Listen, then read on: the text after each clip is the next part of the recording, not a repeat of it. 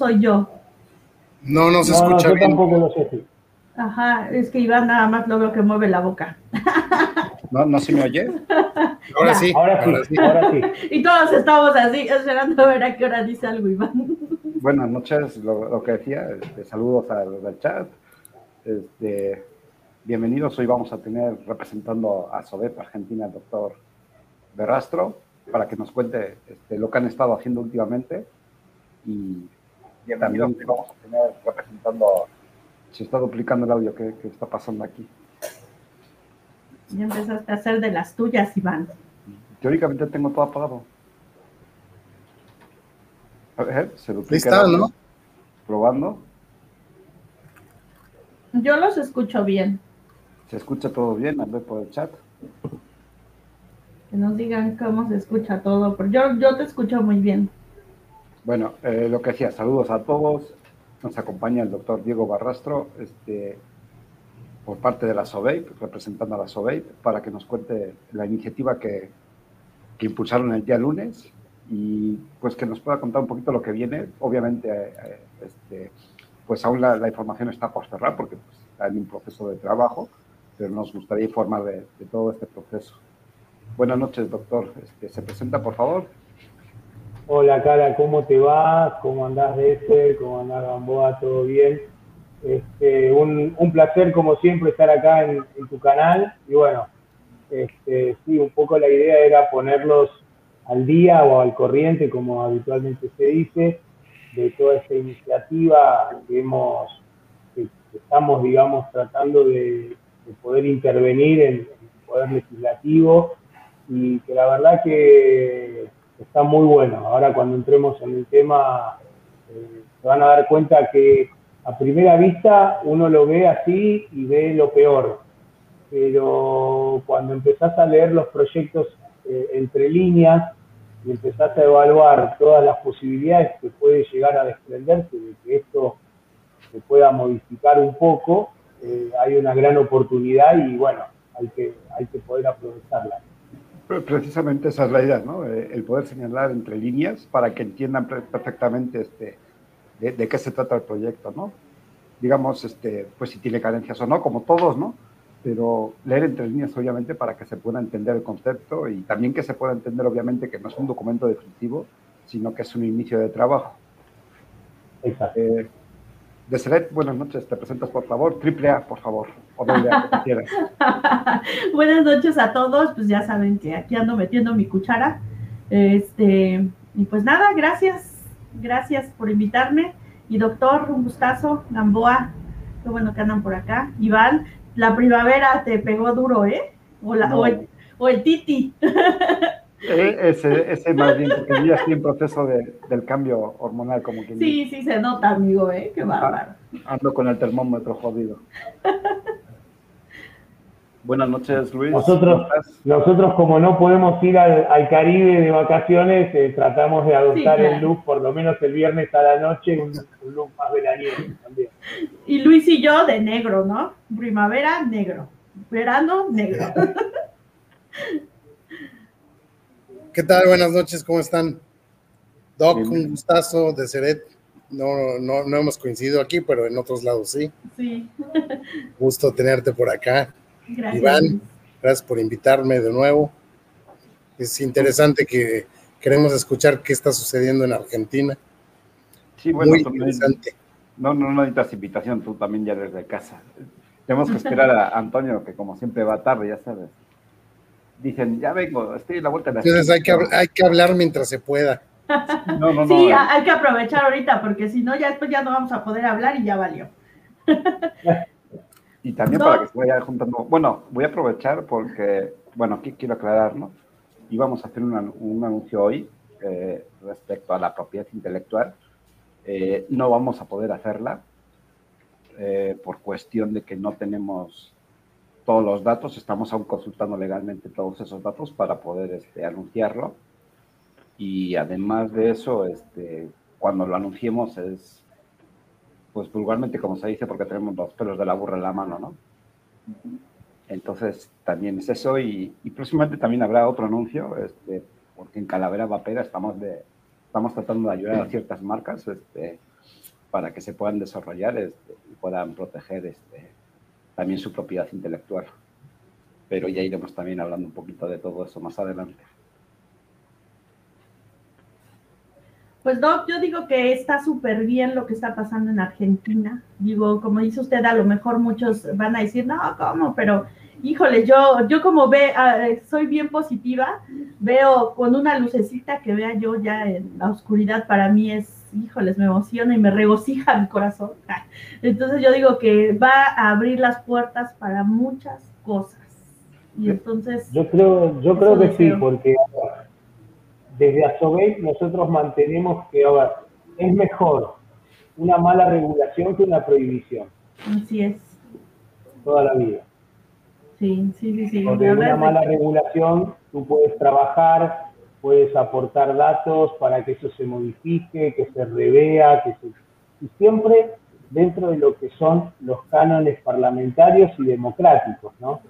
Eh, e, eso es fundamental para que de una vez por todas nos dejen de, tildar a todos los que hacemos activismo como unos talibanes locos que eh, salimos a las calles y hacemos ruido y somos siempre confrontativos y a, veces hasta agresivos.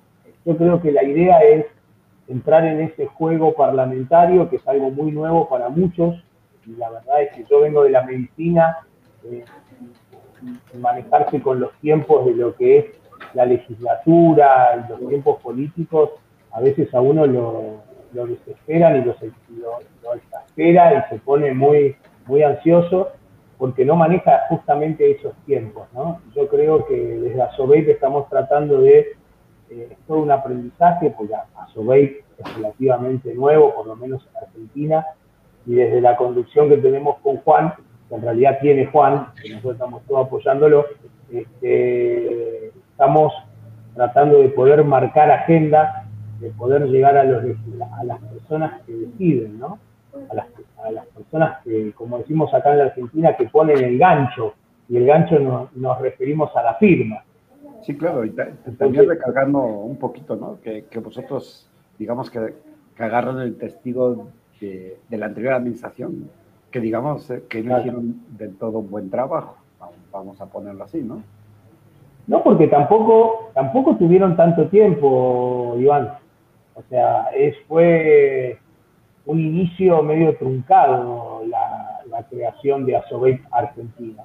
Recién desde el año pasado pudimos empezar a trabajar todos, primero en formar un equipo humano, porque si hay algo que yo tengo que destacar, en Asobey hemos logrado un, un Dream Team que la verdad que nos complementamos muy bien porque tenemos gente que es abogada, gente que es comunicadora social, gente que, como yo, que soy profesional, eh, médico, tenemos profesionales, un profesional químico como Milton también, que es un bocho tremendo, Juan, que tiene una, capacidad de, oratoria, de manejo y, poder amalgamar todas nuestras profesiones en un bien común, ¿no? que es sacar adelante a Sobey y al vapeo. Sí, claro, y también, bueno, saludar a Gurno que está, que dice que lo que se logró en Venezuela también es un gran presente, justo lo que iba a comentar, ¿no? que Argentina pone otro, otro granito más y, demuestra ¿no? que, que todas las ASOBEI están trabajando duro este, en sus respectivos países para lograr una regulación justa, ¿no? Sí. Eh, lo que logró Asobey de Venezuela, la verdad que es, es un hermoso puntapié y esperemos que, bueno, por lo menos desde Argentina, el gobierno actual siempre ha tenido un guiño positivo con las políticas de Venezuela. Uno puede estar de acuerdo o en desacuerdo, pero espero que ese guiño, ese guiño político que se hace entre ambos gobiernos sea a nivel de todo sentido, ¿no? Te voy a hacer una, pregunta del orden de calavera de esas conspiranoicas. ¿Qué tanta injerencia o qué tanto apellido pone el señor Mike Bloomberg en Argentina respecto al gabinete político? Mirá, por ahora no hay tanto, o por lo menos no se ha descubierto que, tenga tanta injerencia. Eh, yo, me, yo te lo hago, te hago la comparación como por ejemplo con México o con otros países donde sí se ha descubierto todo el, toda la red que eh, Bloomberg, En Argentina y todo. Claro, pero lo que pasa es que en Argentina todavía no se ha visualizado que tenga mucha implicancia a nivel político y todo, que seguramente debe tener sus redes o sus, sus contactos que deben estar agazapados para cuando reciban la orden salir a la palestra a, a pelearla. Pero por el momento yo creo que no hay, no hay tanta, ¿cómo te puedo decir? No hay tanta presencia de Bloomberg. ¿eh? Por ejemplo, en Chile hay mucha más presencia de Bloomberg que en Argentina, con lo cual uno no puede hacerse el tonto y decir, no, acá en Argentina eh, somos inmaculados y Bloomberg no tiene ninguna injerencia. Yo calculo que la debe tener. Lo que no se está viendo es quién es el actor de Bloomberg o quién es el, su, su juguete o su... Sí. Por experiencia, acá en México, nosotros nos damos cuenta por las asociaciones civiles o las ONGs, el discurso que manejan es el discurso que todos los Bloomberg manejan. Entonces, así podrías detectar qué asociaciones están tratando de manipular la información con ese discurso, porque no, no, no, no usan más que otro, no, no usan otro más que ese discurso. Entonces, no sé si tú has este, logrado detectar el discurso en alguna ONG por el momento, o sea, dentro del gobierno es todavía muy difícil detectarlo, ¿no? Pero, pero así, así es como vas viéndolo. Mira, en, en las ONG todavía no hay. Eh, nosotros teníamos acá un medio, un medio periodístico que noticia que salía del vapeo, noticia que nos salía a pegar, eh, siempre salía a pegar al vapeo, pero yo creo que ahora inclusive ese mismo medio ha dado un guiño a los productos de, de digamos, de calentamiento de tabaco, eh, entonces es como que te, desconciertan en un momento. En un momento vos pensás que van para un lado y después pegan un giro de 180 grados y salen para el otro. Es como que te dejan medio sin saber para dónde van, ¿viste? Bueno, puede ser que estén, estén usando alguna otra estrategia después de ver lo que ha sucedido en Filipinas, acá. Este, porque llama la atención que pues tú debes de ya tener conocimiento de que el dictamen de ley que emitió pues la operadora de el subsecretario de salud de acá, pues es de origen argentino y es, es la representante es Increíble, yo me agarraba la cabeza. Entonces yo creo que sí debe de haber por ahí alguna estrategia. Eh, más, que nada le hago la pregunta porque... Es prima del eh, doc, ¿no? La, la, Yanela Severín es prima del doc que está acompañándonos, ¿no? ¿O no? No, boca que te hago un lado. Eh, Hola, Antonio. Hola, hola, ¿cómo estás, Diego? ¿Cómo andas, mi hermano? Llegando, amigo, arrastrando. Bueno, sigo con lo que estaba. Ahora te presentas como la doble A. Eh, más que nada la pregunta es, este, porque, bueno, en mi opinión personal, yo siento que Venezuela lo, ha logrado lo que ha logrado por dos cosas. Primero, bueno, por tres. Primero, por la protección infantil que tiene, ¿no? La, la protección al menor, que es muy buena dos, este, por la vía que han, que han usado, ¿no? O que han sabido usar. Y tres, porque creo que la injerencia de Bloomberg o no es tan notoria o es muy débil por el momento en el país. No, es, es, es nula más bien allá. Es que Venezuela es territorio prohibido. Y, yo, yo creo que el trabajo que hizo a Sobey a través de, de sus representantes fue un trabajo que ya venía gestándose hace tiempo por la trayectoria de, esta chica. Y sí, abogada, creo, también. Es una chica que está muy bien formada, es abogada. Sí, sí, sí, sí, tiene, tiene unos cuantos papiros encima, como decimos, y, la verdad que yo en el, en el país bolivariano me gustaría tener de apellido Bolívar como ella. Con esta camiseta puedes ir a partir de mañana cualquier día. claro que sí. Buenas noches, Antonio, ¿cómo estás? Hola, buenas noches, chicos. Disculpe la tardanza que vengo llegando ahorita de sesión de fotografía. Y venimos de lejos, más de dos horas de camino. Pero ahí venimos llegando. Pues nada más, bueno, te pongo al día, nada más estamos presentando, estamos platicando un poquito este, pues de la historia de la, de la y, lo que hoy vamos a mostrar es la iniciativa que se han hecho. Eh, vamos a leerles entre líneas y que sepan lo que dice entre líneas, porque muchos estarán, digamos que criticando la iniciativa porque no es perfecta o porque esa iniciativa tal vez estén tomando modelo de otro, no sé, se me ocurren tantas cosas. Sí, pero sí, sí. Lo, lo, que hay que enseñar es eh, la lectura entre líneas, como ha dicho el doc, y obviamente hacer mostrar que, que, que, esa iniciativa es un trabajo previo para poder tomar contacto con, ahora sí con el gobierno para poder este, llegar, pues no sé, a un acuerdo o que prospere la iniciativa, ¿no? Definitivamente. A mí lo que, lo que, lo, que, sí te quiero decir, Diego, y eso sí, de veras me sorprendió mucho hoy ver algunos comentarios en la mañana eh, dentro de la página de Vapeando Argentina. Espero que se suben muchos chicos más.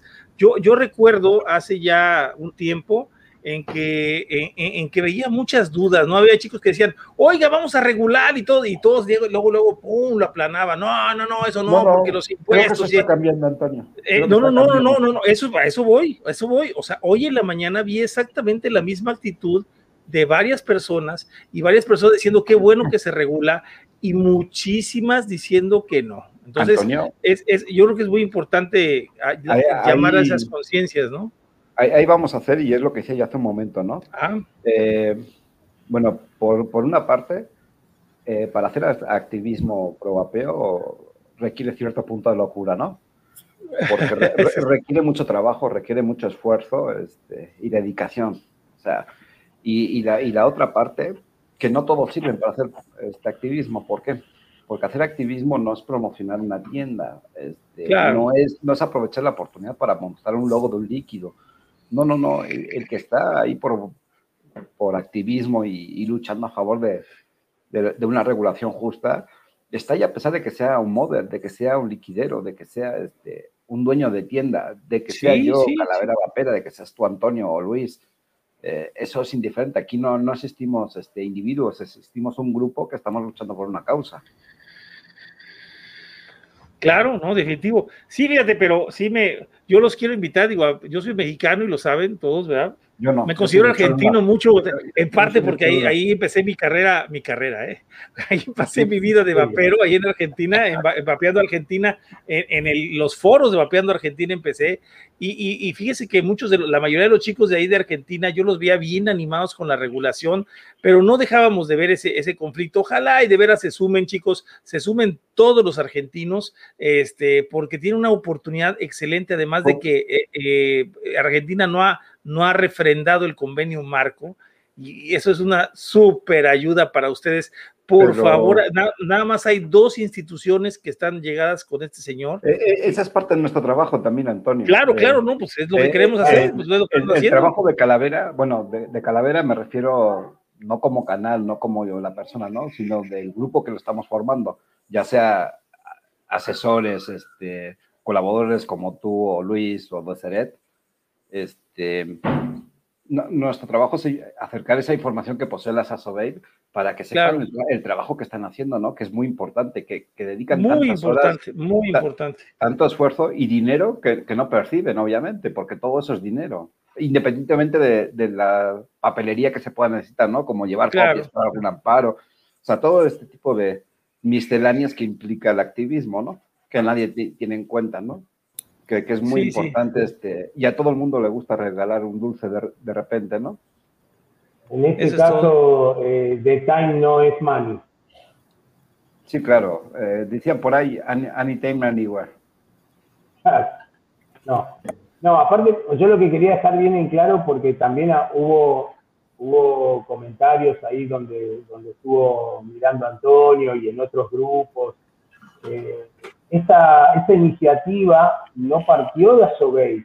Esta iniciativa es una, es una iniciativa de, regulación del partido, digamos, que no está en gobierno hoy día en Argentina, eh, y siempre, como lo dije hace un rato, eh, no es perfecta, tiene fundamentos viejos, hay que actualizarla y siempre lo que decimos en la SOBEC es mejor una regulación que una prohibición. Entonces, pero esto abre una puerta a poder empezar a trabajar sobre una agenda, sobre los temas.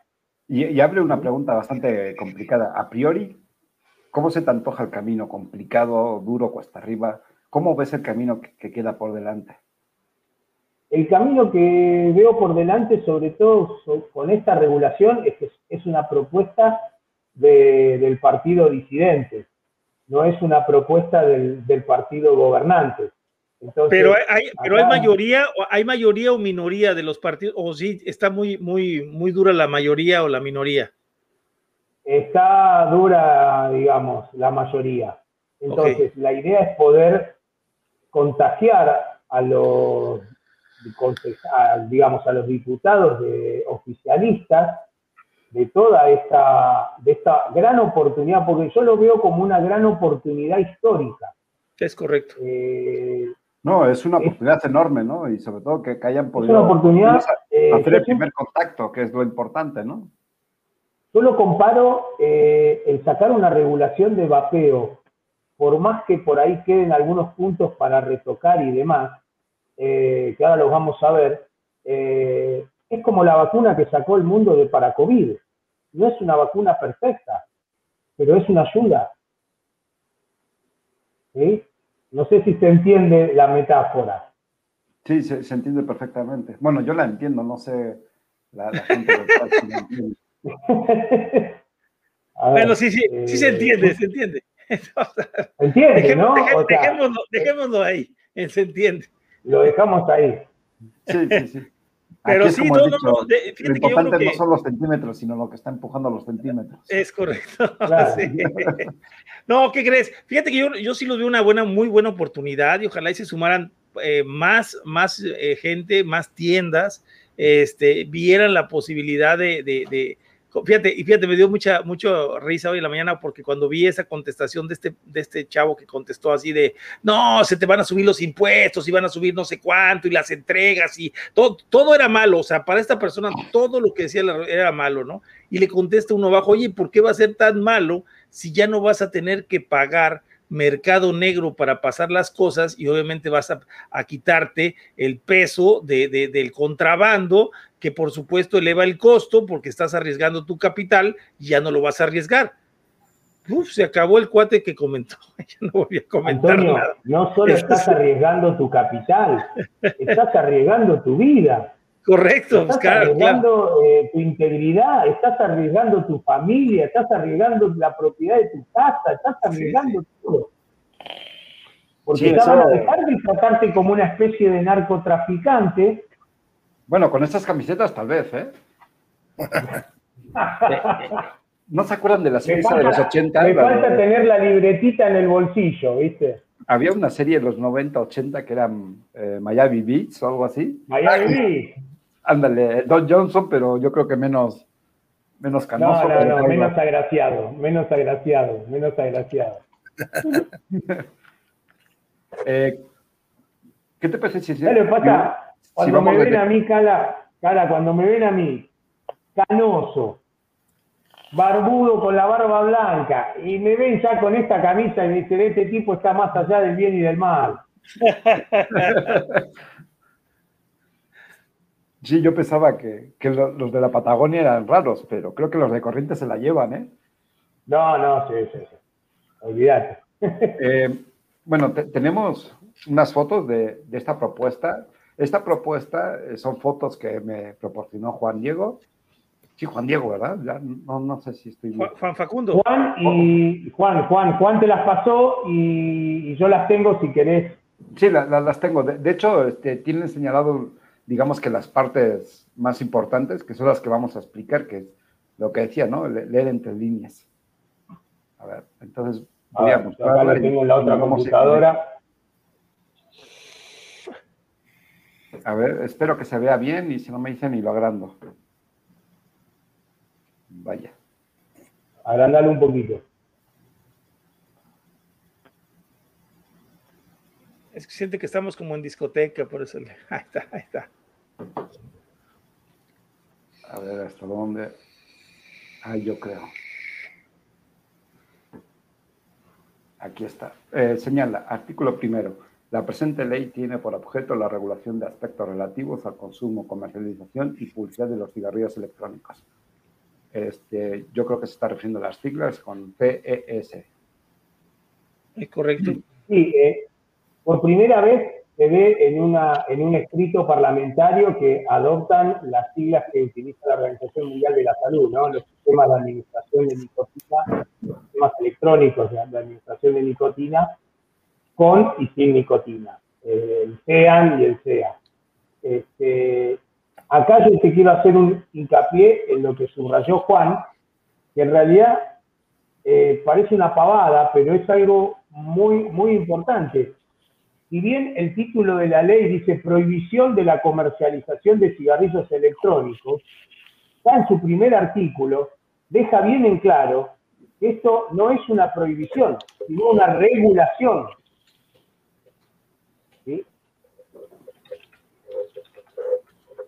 Bueno, es que también es lo que comentábamos, que a veces la prohibición también eh, es una regulación, prohibirlo. Sí, sí. Claro, pero vas a ver que después en los otros artículos se abre un poquito más el horizonte. Eh, lo leo correctamente, si quieres, eh, no está tan largo. Prohíbase en todo el ámbito del territorio de la República Argentina al expendio, provisión y o venta de cigarrillos electrónicos y todo dispositivo de naturaleza similar, así como son las sustancias y líquidos de vapeo, a toda persona menor de 18 años de edad. A tales fines, el vendedor o expendedor deberá verificar la edad del comprador debiendo exigir la exhibición del documento que la acredite. Ok, correcto. Que eso, si está prohibido. Yo me, pongo de pie porque eso está perfecto. Y no creo, y creo, quiero creer que, no hay ninguna tienda que le venda a menores. No, pero cable, o sea, a ver, eh, volvemos también un poquito a lo de la protección al menos. Cabe señalar que nosotros repudiamos el uso en personas menores a 18 años, eso por un lado.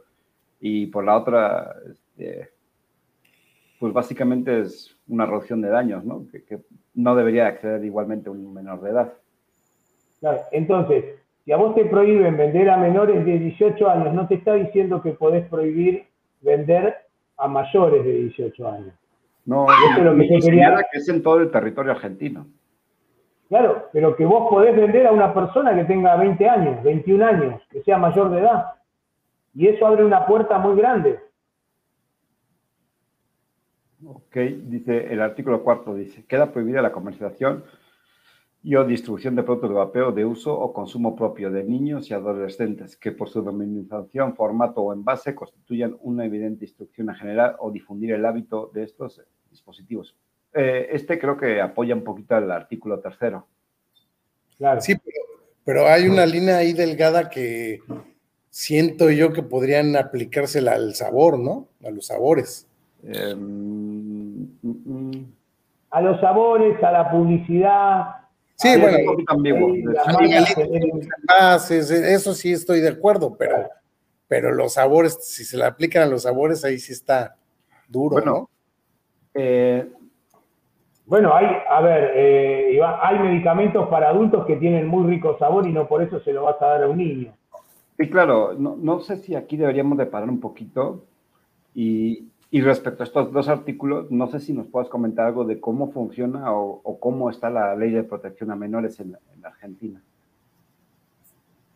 Eh, ahí, la verdad, no te, no te puedo ampliar, porque no es mi tema. Lamentablemente no, no te quiero decir una cosa por otra, pero desconozco. A ver, yo, yo sé que eh, hay todo una, una forma de manejarse, pero no hay no, no hay como, por ejemplo, eh, estatutos como, como hay en Venezuela y demás cuestiones. A ver, eh, la verdad, no quiero opinarte algo que no, que no es de mi dominio.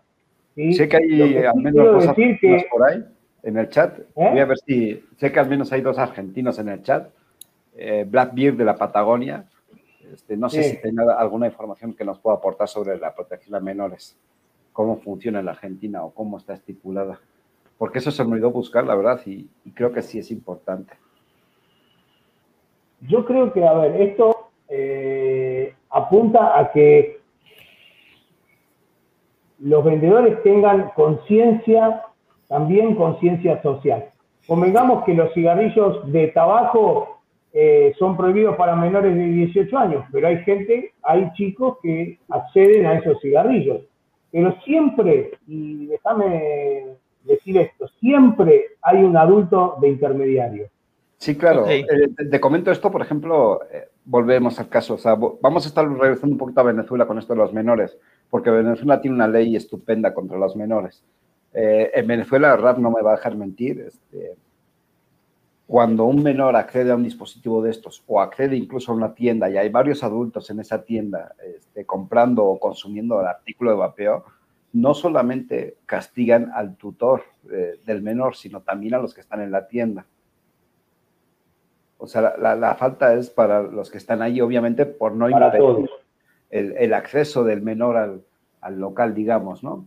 Sí, se refiere a todos los, a todos los mayores responsables, incluyendo al dueño de la tienda, a los que estén presentes en la tienda y que lo hayan dejado pasar a esta persona a comprar. Eso está interesantísimo y durísimo, la verdad, porque además incluye a los padres del menor, ¿eh? o sea, le hablan a los padres del menor y se los acuchillan, dice, dice por ahí Mayrán, dice, o los desaparecen, dice. Sí, sí, sí, o sea, bueno, ya, exagerado, ¿no? Pero, pero por eso dije, este, Antonio, que las comparativas son odiosas y, en esto creo que para mí el referente lo ha sembrado Venezuela, ¿no? aunque sean, repito, odiosas las comparaciones. Sí, sí, sí. Porque aquí en México... no lo veo mal, ¿eh? nuestra noticia, nuestra protección a los menores también es pésima. Exacto. Mucho por mejorar. Eh, convengamos que, como dice el refrán, siempre hay un roto para un descosido. Siempre va a haber un comerciante que por lucrar más eh, venda a los menores. El tema es que eh, yo creo que toda la sociedad se tiene que poner, y no, y no solo lo digo con el tema del vapeo, ¿eh? vayamos a algo más trivial, el alcohol. Sí. Diego, una pregunta personal, a ver si me la puedes responder. no, no, es muy incómoda, pero sí tira para incómoda. A ver. ¿Te gustan los bagres? ¿Cuánto estás comido? ¿Los qué? Los bagres. Bagres, eh, hace rato que no como bagres. Hace rato. Porque he descubierto otras especies que son un poquito más ricas. Ah, bueno. Entonces vamos bien, vamos por buen camino. Un buen dorado, un buen surubí. Sí, claro. Eh, bueno, vamos a pasar al artículo sexto que dice se prohíbe el uso de los cigarrillos electrónicos y todo dispositivo de naturaleza similar en lugares cerrados de acceso público y espacios comunes de los mismos. Este sí es un poquito más ambiguo, ¿no? Bueno, bastante más ambiguo, de hecho. A ver, eh, básicamente, eh, donde no se puede fumar, no se puede vapear. Por más que los vapeadores sepamos que no hay el efecto de vapeador secundario, que nuestro vapor no, no contamina el ambiente cerrado, todo lo que quieran, pero también pasa por una, una cuestión de respeto hacia el que tengo al lado, de que por ahí le incomoda que yo esté largando una bocanada de vapor. Entonces, eh, yo no me siento ofendido porque en un lugar no me dejen vapear. Y es un lugar cerrado. Y después eh, seguís leyendo, vas a ver que eh, te dice que si esos lugares tienen lugar, espacios abiertos, ahí sí te dejan vapear. Como también te dejan fumar. Entonces, no lo veo mal. En concreto ponen restaurantes, bares, confiterías, casas de lunch, lugares que se brinden servicio de utilización de computadoras y o internet. Eh, habla de café, de cibercafé. Bueno, eso creo que está en extinción ya, creo que no quedan. Salas de recreación, shopping o paseo, salas de teatro, cine complejo, ciertos espectáculos públicos que se bueno, aquí lo que no incluye son los boliches, pero me imagino que también esté dentro de este... Están, están incluidos. Fíjate el artículo 7. Son bares, ¿no? Artículo 7. Artículo 7. Aquí está. Se exceptúan de la prohibición establecida en el artículo A. los patios, terrazas, balcones y demás espacios al aire libre de los lugares cerrados de acceso público. Entonces, si es un espacio que no tiene paredes, aunque tenga techo, es posible vapear. El lugar que lo permite, sí. Digo, una terraza puede tener un toldo, ¿no? No tiene cuatro paredes, o al menos no tiene tres paredes, pero tiene un techo. Ay, yo creo que el, inciso B, el inciso B está súper interesante, ¿eh? es buenísimo el inciso B. Es buenísimo. A ver, a ver, regresalo. Saludos, Rancés. Este, inciso B del artículo 7. Los clubes para usuarios de estos dispositivos con áreas especiales para su degustación. Esto va por las Bay Shop. Se puede estar cerrado, sí, pues a eso se refiere. O sea, a eso se refiere, y eso te abre una gran puerta. Claro. Esto empieza a marcar una iniciativa diferenciada con bastante fundamento, de hecho. A ver, Cala, esto es como cuando, eh, no sé si en México ocurrió que estaban los clubes de habanos.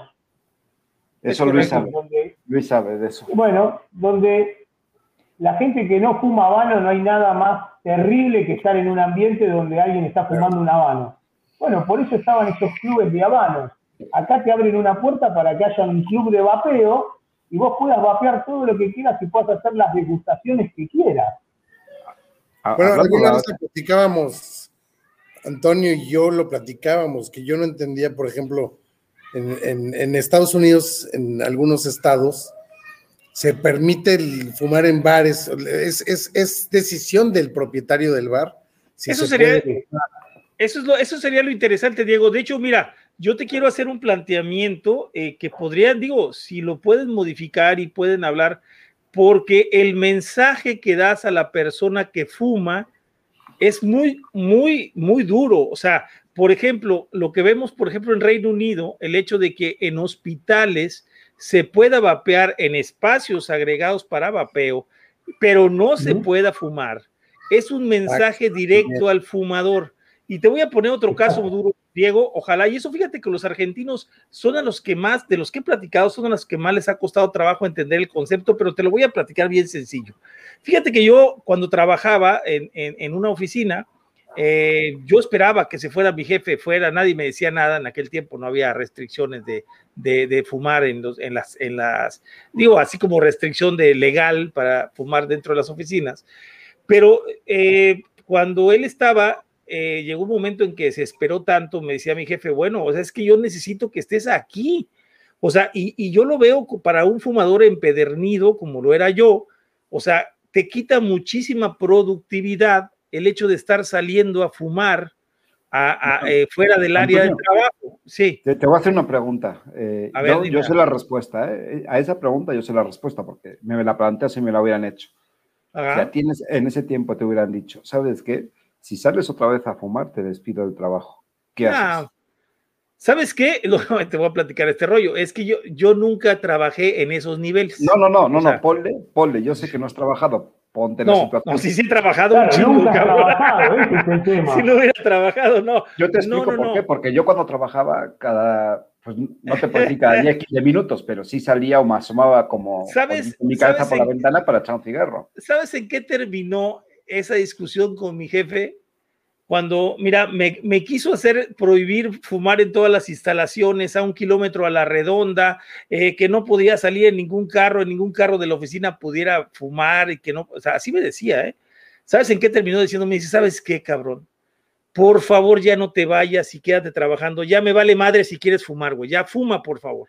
O sea, a lo que yo voy es que un muy buen punto sería... a Cabezón no le vas a ganar a Antonio. Es correcto, eso es, eso, es, eso es un hecho. Y te lo voy a platicar que como yo, los fumadores somos muy aguerridos y somos muy tercos. Entonces, yo, fíjate, yo, te decía, por eso decía yo que me gustaría mucho ver si pudieran plantear el hecho de utilizando un método como un, uno de estos, un MTL, con un vapeo sencillo, con un vapeo que no, no, no invadas a las demás personas, eh, podría ser interesante y muy productivo para las personas que trabajan y se salen a fumar, se salen a fumar al, patio, se salen a fumar cada hora, a aventarse un cigarro, cada vez que pueden se salen a fumarse un cigarro. Podría ser muy interesante plantearlo, eh, para plantearlo e, en ese aspecto, porque además es un, es, una, es un mensaje directo al fumador de pásate a un método menos dañino para el consumo de nicotina, como lo es el vapeo. Fíjate, eso yo, yo, yo lo vería de esa manera. En un restaurante estás viendo a una persona vapear y de repente llega un fumador y dice, oye, pues ¿qué era? Mira, es que este cuate, sí, no, es que le está vapeando, él, lo que él hace no produce de daño, es 95% menos dañino. y entonces... Antonio, en Estados Unidos hay locales donde está prohibido fumar y, y está aceptado vapear. Esa es la decisión. prohibido fumar y prohibido vapear. Es, correcto. esa es, la decisión del vape friendly, de, de, dejar a la decisión al dueño del local si, se, puede, si se puede fumar o vapear, o bueno, o no se puede fumar y se puede vapear. Que yo, en mi caso, yo, yo estoy en contra del tabaco, igual, o sea, digo, vamos a verlo así, me, da mucha risa y lo hemos platicado en las últimas semanas, el, el, esa famosa eh, falacia eh, de la falsa oposición que manejan los, los antitabaco, como que nosotros estamos a favor del tabaco, somos parte de las tabacaleras, cuando en realidad nosotros estamos en contra del tabaco, queremos también, como ellos, acabar con el tabaco. y una, y una parte importante es hacer que la gente haga aquí, A mí hay algo que me brinca aquí, es que entonces, si van a proteger a las personas que no fuman del humo del tabaco, ¿por qué no nos van a proteger a los vapeadores? De ese claro, claro, porque ese humo sí hace daño. Ese, ese humo, por ejemplo, yo, te voy a yo te voy a decir una cosa, Diego, y hablando así sincero, yo el humo del tabaco y lo veo con mi esposa, o sea, e, es tan complicado, o sea, ahorita fíjate, fuimos a una salida a dos horas de camino y ella se fue vapeando, iba vapeando con su podio así, mira, pero se torcía los dedos por salirse a fumar y me decía, oye, pues, estábamos a 42 grados ahorita, en carretera, con los vidrios cerrados, por supuesto, yo venía vapeando con un, con un MTL, pues, sin ningún problema, no huele a nada. Mi hija está embarazada, ¿eh? Mi hija venía al lado de mí embarazada. Y, y, este, y atrás venía mi esposa y mía se desesperaba, o sea, me decía, párate, aunque sea, no, mi reina, pues veníamos con los clientes pegaditos en caravana, o sea, no, hasta que llegamos al lugar, se bajó y fumos. Se creo que se aventó como tres cigarros seguidos, ¿no? O sea, a pesar de que iba vapeando. Entonces, es, es, eso a lo que yo me refiero, yo lo veo muy, muy duro porque a mí a partir de que del año y medio de, de, de que vapeaba yo, me empezó a pasar algo muy tremendo con el cigarro y es el hecho de que, de que me afectaba el humo del tabaco. O sea, el humo del tabaco lo siento en la garganta como algo metálico, como algo, algo muy tan desagradable que me lastima. O sea, no, y, no, y fíjate, no, no soy una, créeme, yo fumé 37 años, sería incapaz de decirle a mi esposa que no fumara por lo mismo, pero independientemente de eso, sentía, eh, siento ese humo como me lastima en la garganta, ¿no?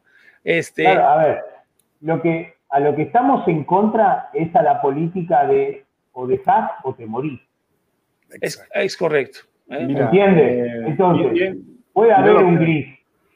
Eh, la política antitabáquico, por lo menos en Argentina, fue cesación o muerte.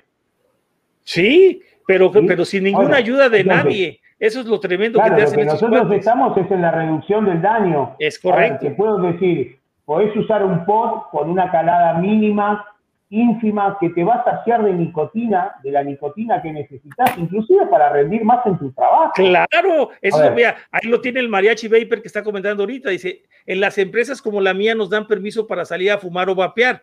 Oye, pero la empresa no tendría que darte permiso de salir a ningún lado si podrías estar trabajando con un pod pequeño y estar vapeando sin molestar a nadie. Digo, claro, no vas a agarrar un estaque, vas a llevar un estaque de este pelo y vas a, y vas a aventar todo. No, no, no, o sea, se trata de, de, tener tu dosis de nicotina. O sea, estamos hablando de, de, gente prudente, ¿no? Que podrías utilizar este sistema para tener más productividad, que eso es lo que me, me hace, fíjate, hasta para el mismo, la misma dependencia de comercio de su país, podría ser interesante el planteamiento de decir, oye, vas a ganar en productividad, esas gentes que salen a fumar a la calle ya no se van a salir, o sea, van a estar en su, en su puesto de trabajo consumiendo su dosis de nicotina que requieren, pero van a estar produciendo todo el día completo, o sea, solamente con sus salidas normales de, la, de, la, de la hora de la comida, ¿no? Hay muchas formas de poder consumir esa nicotina. Ah, Nosotros básicamente estamos peleando por el vapeo. la podrías consumir comiendo unos chicles, la podrías consumir comiéndote unos parches. Es correcto. Podrías consumir usando. A ver, ¿El snus? ¿El, snus? Es correcto. Eh, a ver, lo podrías usar de diferentes maneras. El tema es poder darle una solución a esa persona. Hace, cuando se impuso la ley antitabáquico en Argentina, vos paseabas por el microcentro y era una postal automática donde veías cuatro o cinco empleados en la puerta de, la empresa, todos fumando. Es correcto, es correcto. Y ellos, y cuando cambiaban, subían esos cuatro, bajaban otros cuatro. Mira, eh, este, ese, es un hecho. Ahora, el otro día leí hay un artículo, no me acuerdo dónde fue, o, no sé si estaba yo hablando con algún compañero. Este, creo que fue lo segundo.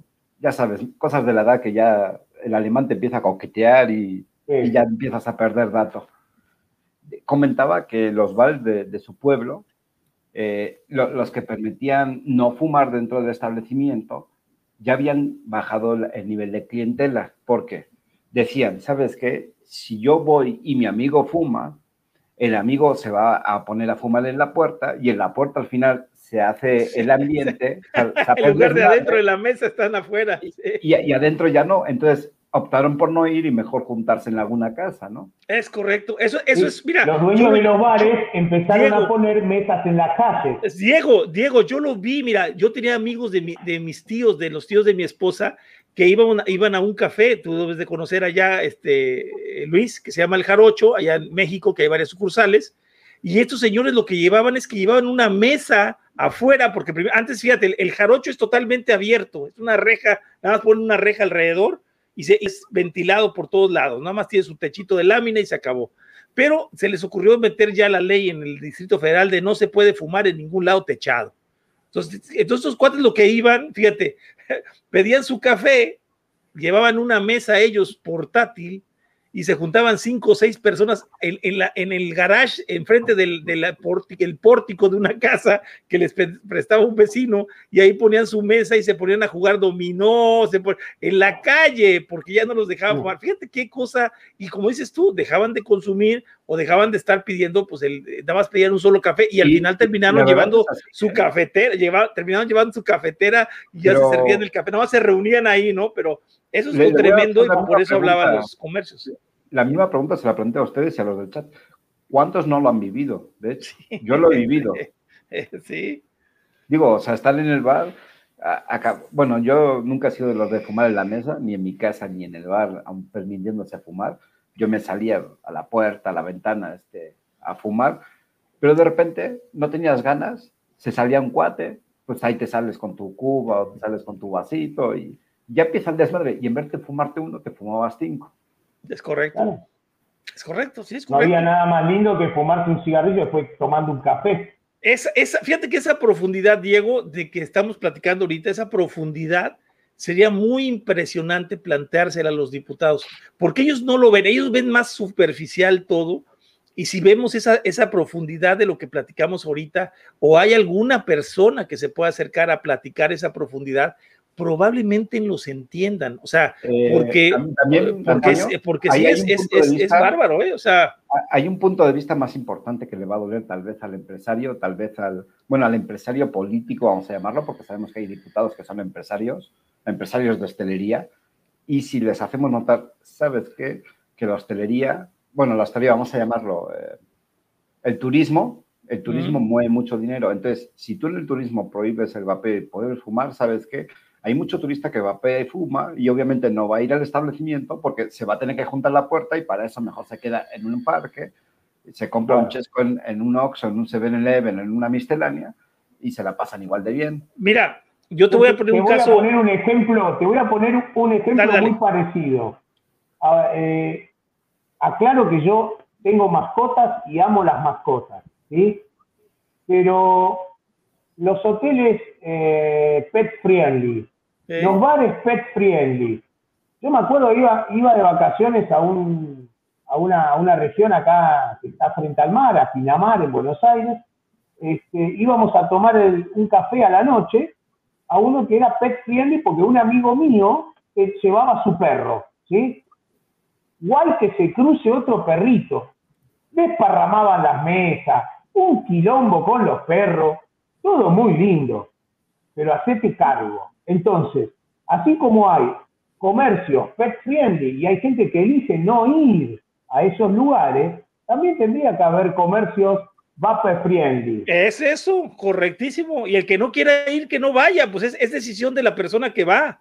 y, si, y si pues yo, yo, el otro día lo, alegamos muchísimo eso, y, y, una discusión, enorme. de hecho, la, discutimos todo porque yo decía, bueno, ¿por qué? O sea, que el dueño decida si, si va a permitir el vapeo en su, en su, en su, en su local. Y entonces dijeron, no, pero es que si a uno le molesta, bueno, si a uno le molesta, habrá algunos comercios que no les guste y no lo, no lo admitan y punto, se acabó. Yo en mi caso, vamos a poner, si tuviera la oportunidad y tuviera esta posibilidad, yo crearía una cafetería bay friendly. La persona que quiere entrar a mi cafetería y quiera vapear, pues adelante. Y el que me diga, oye, es que no quiero que sea, bueno, pues mi amigo ahí está la cafetería de enfrente que, pues, que allá no se puede. Si te gusta mucho el café de aquí, pues te mando, a, ti te mando a la terraza, ¿no? Por eso el inciso B, o sea, el club de vapeo va a ser un club bar de vapeo, un club café de vapeo. Un club, eso, a eso se, abre esa posibilidad. pero acá lo que yo lo veía era por el por la cosa del trabajo, mi querido Luis. O sea, yo, yo lo veía porque pienso que la, la productividad del, del, empleado podría ser mucho mayor Sí, además de esto, o sea, sería mucho mayor si se, si se permitiera eh, el, acceso, por ejemplo, de dispositivos, pues así de, de hechos que no, digo, que, que no sean masivos. Bueno, fíjate el artículo 8, es lo que un poquito lo que estabas diciendo. Se, admira la, se admitirá la, la habilitación de zonas específicas destinadas para el uso de los dispositivos referidos en la presente ley en salas de fiestas o de uso público, en general las que no se permitan la entrada a menores de 18 años. Eso es correcto, está muy bien. Muy bien, muy bien. a mí me parece muy correcto que están apuntando mucho a los menores, de hecho. Sí, sí, sí, eso, es. A ver, eh, estamos hablando de una actividad que está referida a los adultos. Sí, eh, bueno, básicamente. A todo esto, si, si bien o no, hemos cambiado un poquito el cartel, no hemos modificado mucho, eh, pero sí recalcamos que los artículos que pudieran salir durante la emisión de Calavera Vapera o los artículos a los que nos referimos o las marcas que están aquí arriba son de uso exclusivo para adultos. Claro, claro. Eh, seguimos con el artículo 9. Ahora, ahí sí, yo también habría una cosa, y miren, yo van a decir que soy bien Contreras, amigos, pero les quiero platicar algo, algo tremendo. No, no, soy Contreras yo, no, casi no, pero quiero hacerles algo y quiero, ojalá y lo vean las autoridades y tomen las medidas necesarias eh, para los menores de edad, pero les voy a explicar en qué. Eh, digo, son medidas necesarias, importantes, y es el hecho de que yo comencé a fumar a los 14 años. Entonces, me estás queriendo decir que me vas a abandonar de los 14 a los 18 a que yo siga fumando, o, te, o, o lo que debe de hacer la autoridad en todo caso es a sujetar a los padres de familia para obligar y tener una buena ley de protección al infante para que ellos apliquen la, la, la norma, la ley. De hecho, se lo platica, se lo acabo de platicar a una persona hoy. y les puse, les puse ahí, mira, la, la comunidad norteamericana ha sido una pésima base de, formación para los países latinoamericanos debido a, la falta de, límites que le han puesto a los adolescentes desde un inicio, ¿no? O sea, eh, por eso vemos ahorita, y de hecho tenemos una crisis de opiáceos en Estados Unidos enorme, o sea, enorme, enorme, enorme, donde se juegan drogas, se juegan ácidos, se juegan eh, de todo tipo pastillas, de todo, porque hay una falta de, hay una falta de límites, hay una falta de límites en el joven adolescente. Eso es a lo que yo me refiero y que eso espero que los países latinoamericanos sigamos apostando por una educación integral familiar en donde el padre tenga ese poder, porque aquí ya lo están quitando, de hecho hace poco salió una ley donde ya no le puedes dar nalgadas a tu hijo. ¿Sabes qué? Tampoco, ¿eh? Perdóname, pero chinguen a su madre. O sea, yo, yo mis hijas las, las eduqué no con nalgadas, así de madrizas de que me las acomodaba, pero mira, mis hijas, las dos están derechitas, están ahí, tienen sus trabajos, tienen su profesión y, están, una tiene 26, está embarazada, acaba de estar embarazada, tiene dos meses de embarazo, estoy contento como voy a, voy a ser abuelo, y la otra tiene 30 ah. años, tienen sus, tiene, cada uno tiene su empresa, la chica trabaja conmigo, la empresa es para ella, la que yo tengo, entonces, bueno, o sea, eh, creo, creo que hizo un trabajo como padre y yo espero que los demás padres pues también hagan su trabajo, ¿no? O ah, sea... lo, que, lo que pasa, Antonio, vos, no sé si ustedes recuerdan, por lo menos a, a mí me ha ocurrido, de por ahí ver películas americanas y ver que, chicos de 16 años se manejaban con total independencia y que se iban de las casas. yo, le, yo le decía a mi viejo, me voy a los 16 años de casa y terminaba en el hospital para que me sacaran el zapato que me metía en el culo. sí. Bueno, es, que era otra educación y eso lo hemos dejado. Una otra educación. No, hemos dejado caer, ¿eh? sí. Pero está la respuesta muy, muy, muy, fácil. Apuntando, volvemos a lo mismo que estamos hablando y repetimos otra vez. Para lograr eso, pasa por dos, por tres cosas. Educación. Es correcto. Es correcto. No prohibición, sino una protección correcta a los menores y una regulación. Eso es correcto, así debe de ser. bases importantes: regulación, educación y protección. Eso es correcto. Y el Estado eh, digamos, descubre a esos menores de 11, muchos empiezan a fumar a muy temprana edad, a los 10 años, a los 11 años. Sí, sí, sí. Eh, bueno, a ver, ¿qué hizo el Estado para regular eso? Nada. ¿Cómo asistió al menor? ¿Cómo asistió al menor? Bueno, aquí no, es un problema del vapeo, no es un problema que, que el menor vapee. Es más, y ese menor, por lo general son menores de, bajos recursos, los que acceden al cigarrillo porque es mucho más económico. Es Ahora, eh, si ese menor, en el peor de los casos, puede acceder a un vapor después de, de alejarlos del cigarrillo, y yo lo aplaudo. Le estoy generando años de vida. Sí. Pero también tengo que actuar no sobre eh, que el menor use el vapor o use el cigarrillo de, de trabajo. Tengo que trabajar porque ese menor llegó a eso. Eso, ese, es ese, es el eh, meollo. Eh, pero eso no, eso no nos toca a nosotros. Es lo que a veces, mira, las campañas de la OMS, las campañas de, en, en caso de México de, de los rescatadores, cuiden al menor, cuiden, pues Cuida a tu menor, cabrón, pero cuídalo tú, ¿por qué lo voy a tener que cuidar yo? O sea, yo ya cuidé a mis hijas, ya las saqué adelante, ahora cuida las tuyas y cuida los tuyos. Antonio. O sea, ¿por qué tenemos que poner a otras personas a cuidar a nuestros hijos? Eso está, y, y, que, y que atengan el discurso a ese hecho de, por la protección de los menores, pues protégelos, pero dile a los papás, educa a los papás para que los protejan. no me quieras educar a mí que los protegí. ¿Cuántos padres, cuántos padres fuman marihuana con sus hijos. A ver, espera, Doc, espera. Eh, yo voy a apuntar algo a lo que dijiste, lo mismo. No hay que preguntarse cómo llegó el menor al vapeo, cómo llegó el menor al tabaco, cómo llegó el menor al alcohol. No, no, no, no. Hay que preguntar dónde está el adulto responsable de ese menor para que pague las consecuencias de que el menor haya llegado a eso. No hay que preguntarse cómo llegó, no, hay que preguntarse dónde está su adulto responsable para que pueda pagar sobre eso. Y en el caso que no tuviese un adulto, por cuestiones de la vida, eh, ahí sí podría intervenir el Estado. Claro, claro. las personas que viven en la calle o chicos que viven en la calle por supuesto, el, Estado debe hacerse responsable de ellos. no solamente del vapeo, que sería el menos de los males, de las drogas, de, los, de, de, los ácidos, de los resistoles, de todo lo que consumen los chicos que andan en la calle, que no tienen padres, que viven solos, ¿no? O los, o los rentan, porque, hay que hasta los rentan, Porque yo te puedo asegurar que en muchas entidades estatales donde se custodia a los menores, digamos, claustros cerrados, ¿sí? Igual que ocurre en la cárcel, igual que ocurre en los claustros eh, psiquiátricos, el consumo de tabaco es altísimo. Mira, dice, por ejemplo, es altísimo.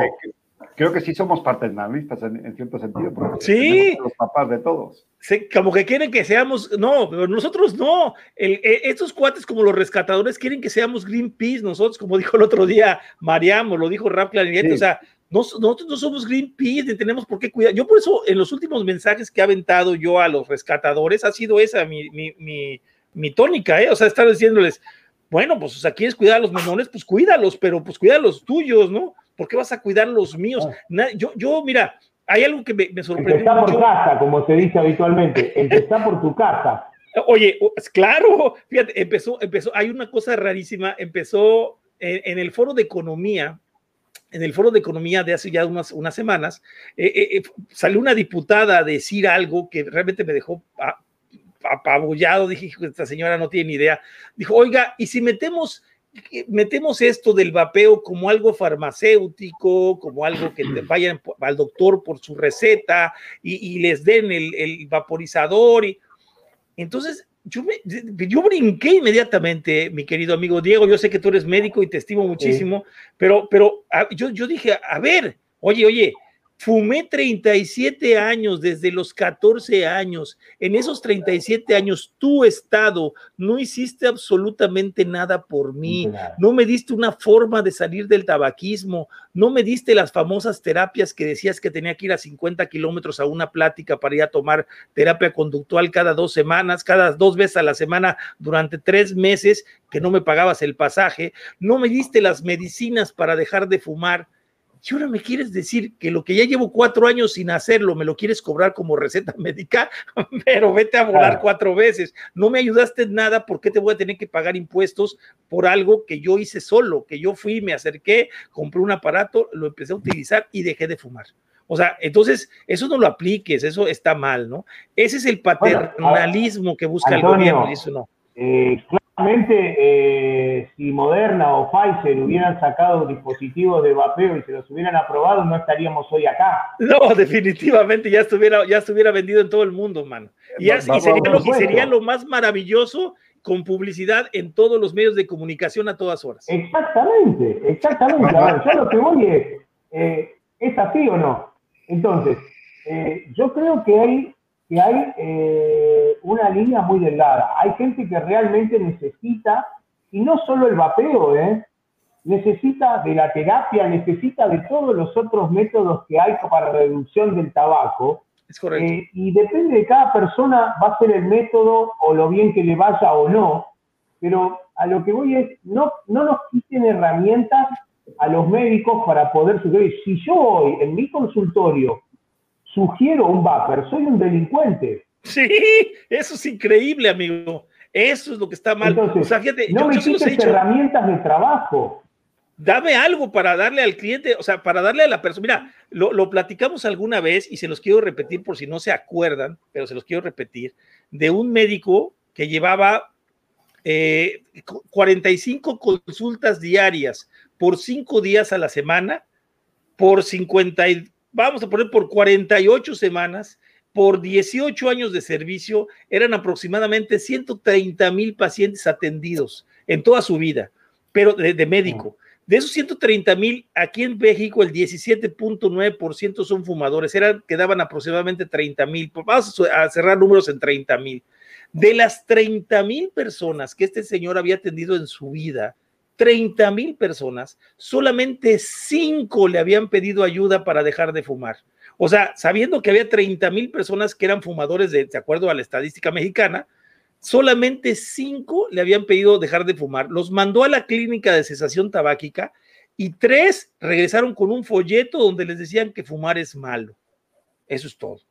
El otro le dijeron que el psicólogo no estaba presente, que si podían regresar dentro de una semana o dos para ver si ya estaba listo. Y el otro ni siquiera fue, ni siquiera se presentó. Entonces, te das cuenta que realmente el, gobierno. ¿sabes? Yo, yo quise hacer. yo quise hacer una campaña, amigo, acá en México, que se llamara Mucho ayuda el que no estorba. O sea, porque realmente es lo que está haciendo el gobierno. No ayuda absolutamente nada, pero ¿cómo estorban, mi amigo? O sea, estorban a lo eh, bestia. ¿eh? que te diga una cosa? ¿Por qué el, el vapeo ha, hecho tanto, ha entrado tanto en los fumadores y, mucha gente ha logrado efectivamente dejar, alejarse del tabaco, no solo por el vapeo, sino por también toda la red que inconscientemente hemos generado todos los que estamos alrededor del vapeo, que venimos a actuar como una especie de ese refuerzo conductivo conductual. Los programas de YouTube, los foros, eso es como estar aquí, la famosa estar aquí. triple A, ¿viste? Sí, sí, sí. estar aquí, en que la gente nos escuche. Ese es el refuerzo conductivo, conductual que lo deberían hacer otros profesionales que no hacen, o el Estado que no lo hace, que no lo propone, como decís vos, yo te doy una solución a media, pero te dejo solito. Bueno, yo no estuve solo nunca en el vapeo. Ni sí, ni yo. ninguno de los que estamos aquí, yo creo que hemos estado solos. Platicamos, dicho, yo he llegado a hacer gran amistad con Iván, he hecho muy buena amistad con Luis, nos hablamos, y no diario, nos hablamos cada tercer día, platicamos, mira, a veces tengo las llamadas, no te voy a mentir con Luis, cuatro horas y media platicando de aquello, de esto, de planes, de, de una, de otra cosa. O sea, es increíble que nosotros solos nos hemos buscado nuestro propio grupo de doble A, por decirlo así, o de, nuestro grupo de terapia, nos los hemos buscado y lo hemos, yo, luego me decía una persona, pero ¿por qué, ¿por qué eres activista? Porque cada vez que yo consigo que una persona deje de fumar, y mira, ahorita tengo en mente a un doctor que la semana pasada platiqué con él, a un urgenciólogo de área COVID, y, y, y, después de platicar conmigo, le mandé los mensajes hace poco y me dijo, ¿qué crees? Me estás convenciendo a ver si la semana que entra nos vemos, porque el chavo lo, llegó, llegó conmigo fumando, el chavo así estaba conmigo, y le empecé a platicar de estadísticas y todo, y se quedó de decir, me dijo, ¿sabes qué? Me interesa, pásame los datos y los voy a estudiar. Puta, creo que eso, fíjate, cómo te ayuda muchísimo y te, y te sigue manteniendo a ti fuera del cigarro. O sea, a ti mismo te mantienes, oye, es donde una persona, pues como fregado le voy a quedar mal y voy a empezar a fumar otra vez, ¿no? Que claro que yo te voy a ser franco, yo a mis cuatro años que llevo sin, fumar, la verdad, si dejara de vapear, no volvería a fumar, volvería a vapear. O sea, ya no, ya el eh, cigarro. Antonio, yo, yo creo que vamos a seguir porque si no, no vamos a acabar. Dale, dale, dale, dale. Iba y, y dale, viendo por todos lados. Dice, artículo noveno. Prohíbase la publicidad, promoción y patrocinio de los cigarrillos electrónicos y todo dispositivo de naturaleza similar, como las sustancias líquidas de vapeo en forma directa o indirecta, a través de cualquier medio de difusión o comunicación, excepto a la publicidad o promoción que se realice en el interior de lugares de venta conforme a lo que se determine la reglamentación de la presente ley y los que sean a través de comunicaciones directas a mayores de 18, siempre que se haya obtenido su consentimiento previo y se haya verificado su edad. Digo, insisto con lo mismo, esta ley está muy apuntada y muy apuntada a marcar que no es un producto apto ni debe de usar un menor de 18.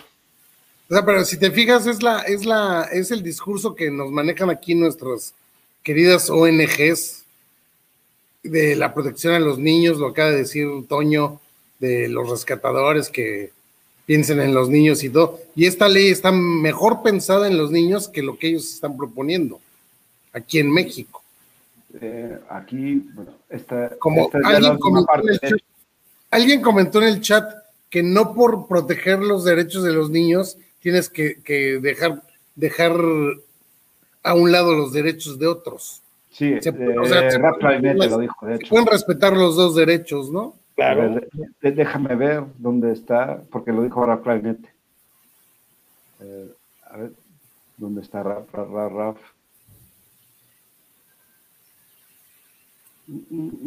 Aquí está, a esto te referías exactamente.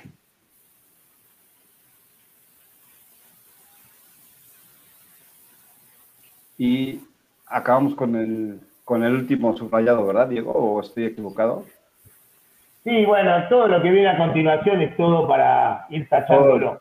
Porque son los argumentos, son los argumentos este, de la época jurásica que todo esto se puede revertir totalmente con, todos los nuevos, con toda la nueva evidencia científica que hay, con todo. O sea, acá es donde nosotros por ahí tenemos que este, empezar a actuar. Yo les cuento un poquito, a raíz de, haber tomado conocimiento de esto, eh, nos hemos puesto en contacto con, dos, legisladoras que son las que están impulsando eh, este proyecto, que por lo cual les aclaro que en breve este proyecto, si no se trata, se cae solo, desaparece. Y eso es por ahí lo que está buscando mucha gente. Es como que decir, cállense la boca, no diga nada, que se cae solo. No, vamos a, trabajarlo. Vamos a tratar de, como decía Antonio, vamos a tratar de evangelizar a la gente. ¿Por qué? Porque muchas veces los legisladores reciben estas propuestas, les parece interesante, pero realmente el legislador no entiende ni sabe de todos estos temas. Entonces, ahí es donde estamos las asociaciones para poder sumar claridad, para poder sumar apoyo en algo que nos va a beneficiar como consumidores, claro. como usuarios, ¿sí? Consumidores de vapeo, usuarios. Y si acá agregarían también, no sé, el snus o agregarían el tabaco calentado, bueno, como herramientas, hablo como herramientas de reducción de claro, claro, claro. para todos. Eh, claro, eh, eh, el, miedo hay que perderlo, Diego. O sea, yo, yo fíjate que es algo que yo, yo, lo, yo lo llegué a hablar aquí alguna vez, alguna vez hace ya un año, más de un año, en donde hablaba del tabaco calentado y mira, se me echaron encima como si hablara de, groserías, ¿no? No, ¿cómo dices, eh, defiendes a las tabacaleras? espérame, espérame, estamos hablando de un método de reducción de riesgo, o sea, no me importa si lo fabrica la Bimbo, si, la, fabrica, no sé, la Coca-Cola, que sea un método de reducción de riesgo del tabaco, ¿no? Esta ley nada más toca el océano, pero no toca el tabaco calentado. ¿Ya hay una ley al respecto en Argentina? No, porque te cuento, cuando generaron este proyecto de ley, el tabaco calentado no estaba en agenda ni existía. Ok, ok. Tendrían que incluirlo, ¿no crees? Habría que ayornarlo un poquito más. Independientemente, a mí no me molesta que después una van a decir, no, los, los vapeadores estamos a favor de del tabaco o, de las tabacaleras. Ah. A mí me nefrega la, la, tabacalera. Yo lo que quiero es que me aprueben las herramientas de reducción de daño. Es correcto, es correcto. Ahora viene un, punto importante que yo no veo que se trate ahí en esta, en esta iniciativa, este, y es la cosa de los impuestos. Fíjate, ya es, algo que, que, no, es algo... una vez que una vez que se promulga la ley, después creo que va a la parte de Hacienda, donde bueno, inclusive en esto también ya tenemos todo un maquetado de poder proponer impuestos acordes al daño que hagan los productos. Eso es todo. Eso es todo. A mayor daño, mayor impuesto. Y de ahí que haya una tabla de progresión hacia los menores impuestos. O sea, eso, sería una, una, una estrategia y una idea, ¿no? Sí, ahí pues viendo, viendo los daños de salud de, que provoca las enfermedades relacionadas con el tabaquismo, pues podrían ustedes empezar a hacer un esquema. Fíjate, de hecho yo, yo se lo propuse a una diputada, porque me decía ya, oye, pero ¿cómo le hacemos? Porque ellos, en aquel tiempo esa chica propuso un peso por mililitro de impuestos especiales. Entonces yo le dije, oye, estás equivocado. Pero ella decía que, que, la persona, fíjate, lo que es no estar informado, ¿verdad? Ella comentaba que un vapeado, un vapero normal, consumía dos mililitros por semana. Dije, no, amiga, estás bien equivocada. Dos mililitros por semana me los consumo en media mañana.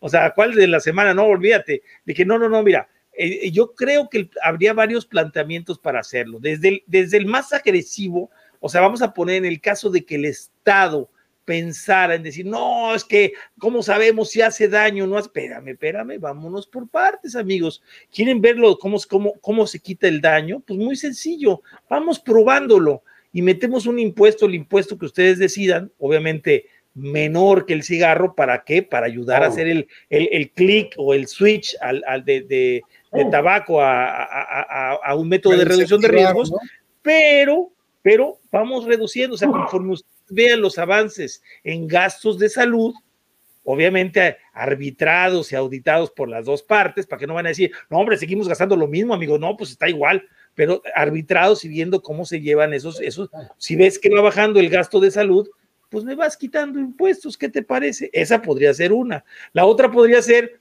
conforme la nicotina, como también se lo propuse a la diputada, le dije, bueno, mira, la persona que consuma más nicotina, que pague un poco más de impuestos y la persona que consume menos nicotina, ¿qué va a pasar? Vas a incentivar al fumador que pase de una de una, un gancho grande de la nicotina, a conforme vaya reduciendo su consumo de nicotina, el impuesto va cayendo por lógica, porque obviamente pues está reduciendo tu consumo de tu sustancia adictiva. Entonces, podría ser un planteamiento interesante. Antonio, para no ir más lejos, yo no creo que los chicles de nicotina o los parches de nicotina tengan los mismos impuestos que los cigarrillos de tabaco. Por supuesto, eso es un hecho, eso es un hecho. Pero vamos a suponer, yo acá lo que yo quiero dejar claro es porque estas personas muchas veces te hablan de la incertidumbre, como te dice por ahí, no es un método que ya está hecho para dejar de fumar, no sabemos, nadie lo sabe, necesitan pasar 30 años, pero mira, yo le saqué la cuenta el otro día a una persona, le dije, mira, tus 30 años, aquí estamos hablando, llevamos, si lleva el, vapeo, vamos a poner que lleva 2007 y estamos en 2021, lleva 14 años, me faltarían 16 años. Por, en el caso de México, por 65 mil personas al año que se mueren, pues nada más estás hablando de un millón cuarenta mil personas que se van a morir en lo que se te ocurre a ti aprobar una ley fregona para el vapeo cuando ya se hayan cursado los 30 años fabulosos. Y le dije, te lo voy a poner más sencillo, le dije yo a uno de los legisladores, le dije bueno, te lo voy a poner sencillo estás aprobando una vacuna con 10 meses de efectividad, con 10 meses de pruebas, y estás diciendo que, mi producto todavía no tiene las suficientes pruebas a los 14 años, ah, cabrón, pues está difícil que me digas tú que tu vacuna que tiene 10 meses probada y la mía y, mi aparato tiene 14 años probado, no ha habido muertos, hay 60 millones de usuarios en el mundo y me digas que no sabes si funciona o no funciona, pues digo, o sea, hay que, hay que ser, hay que ser coherentes, ¿no? Y por otro lado, por otro lado, ¿cuántos productos hay? Y te estoy hablando de productos a nivel médico que se aprueban sin tener la experiencia que tiene el vapeo de, sus 14 años. Correcto. Te podría hablar un poquito más también. Este, solo porque, porque una de las sustancias que aprueban de esos productos nuevos está comprobada su efectividad. Entonces, no saben qué, resultado va a tener a, 20, 30 años. ¿Cuántos quimioterápicos se usan hoy día que no hay experiencia a 20, 30 años? No nos mientan, no nos mientan más. Eso es importante. Y a, ti, no, a ti no te pueden bailar y yo creo que tú serías un personaje clave en esta regulación, porque además de que eres médico, además de que tienes el conocimiento, estás metido dentro del vapeo, como lo puede estar Farsalinos, que es lo que a veces estas personas no entienden, que los mismos médicos se han ido integrando, como, bueno, Polosa que no vapea, creo que Polosa no vapea, pero Farsalinos sí. Entonces, te, das cuenta de que esas personas atienden mucho mejor las estrategias y los planes por el simple hecho de ser médicos y de estar dentro del ámbito del vapeo, o sea, no es que tengan, eh, que tengan nexos con tabacaleras y porque los interesa, no, no, es porque él ocupa, él utiliza, ¿no? Fíjate, hay, hay, una, hay un dato interesante ah. que, que sucedió hace poco en, una, en una, en una, en la de Avillion Lives, que lo he platicado en otras ocasiones, pero en la de Avillion Lives, cuando le ponen a la persona esta de, de Winston, al, al, que era el, del comercial de Winston, le pregunta al dueño de la de Reynolds, de la tabacalera, le dice, Oiga, y, usted fuma, porque él se fumaba tres cajetillas al día, ¿eh? Tres cajetillas se fumaba el de Winston al día, ¿eh? Y decía, y le dice el, dueño, le dice Reino, le dice, no, pues ¿cómo crees? Eso es para idiotas. O sea, fíjate, el, fíjate qué comentario tan duro. Eso es para idiotas, eso, es para los negros, y así lo dijo, ¿eh? Para los negros y para los idiotas. Pero ahí te va. Lo curioso de todo es que con todos los que vapeamos, incluso yo creo que Parsalinos o cualquiera de ellos que vapeen, consumimos el producto. Los que producen los líquidos vapean, o sea, ¿por qué? Porque de ahí inició su, su, su, No es que tengan conflicto de interés, porque son usuarios de vaporizador que empezaron a crear una empresa de lo que, de lo que vieron que les funcionó y ellos mismos consumen su producto. Es, sería idiota pensar que tú te estarías matando solo, como lo que dijo Reynolds acá, solamente el producto es para idiotas, yo no lo utilizo.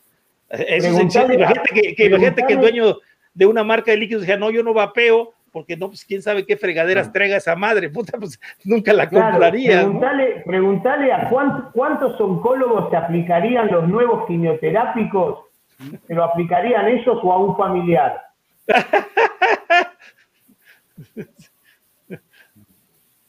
¿Me entendés?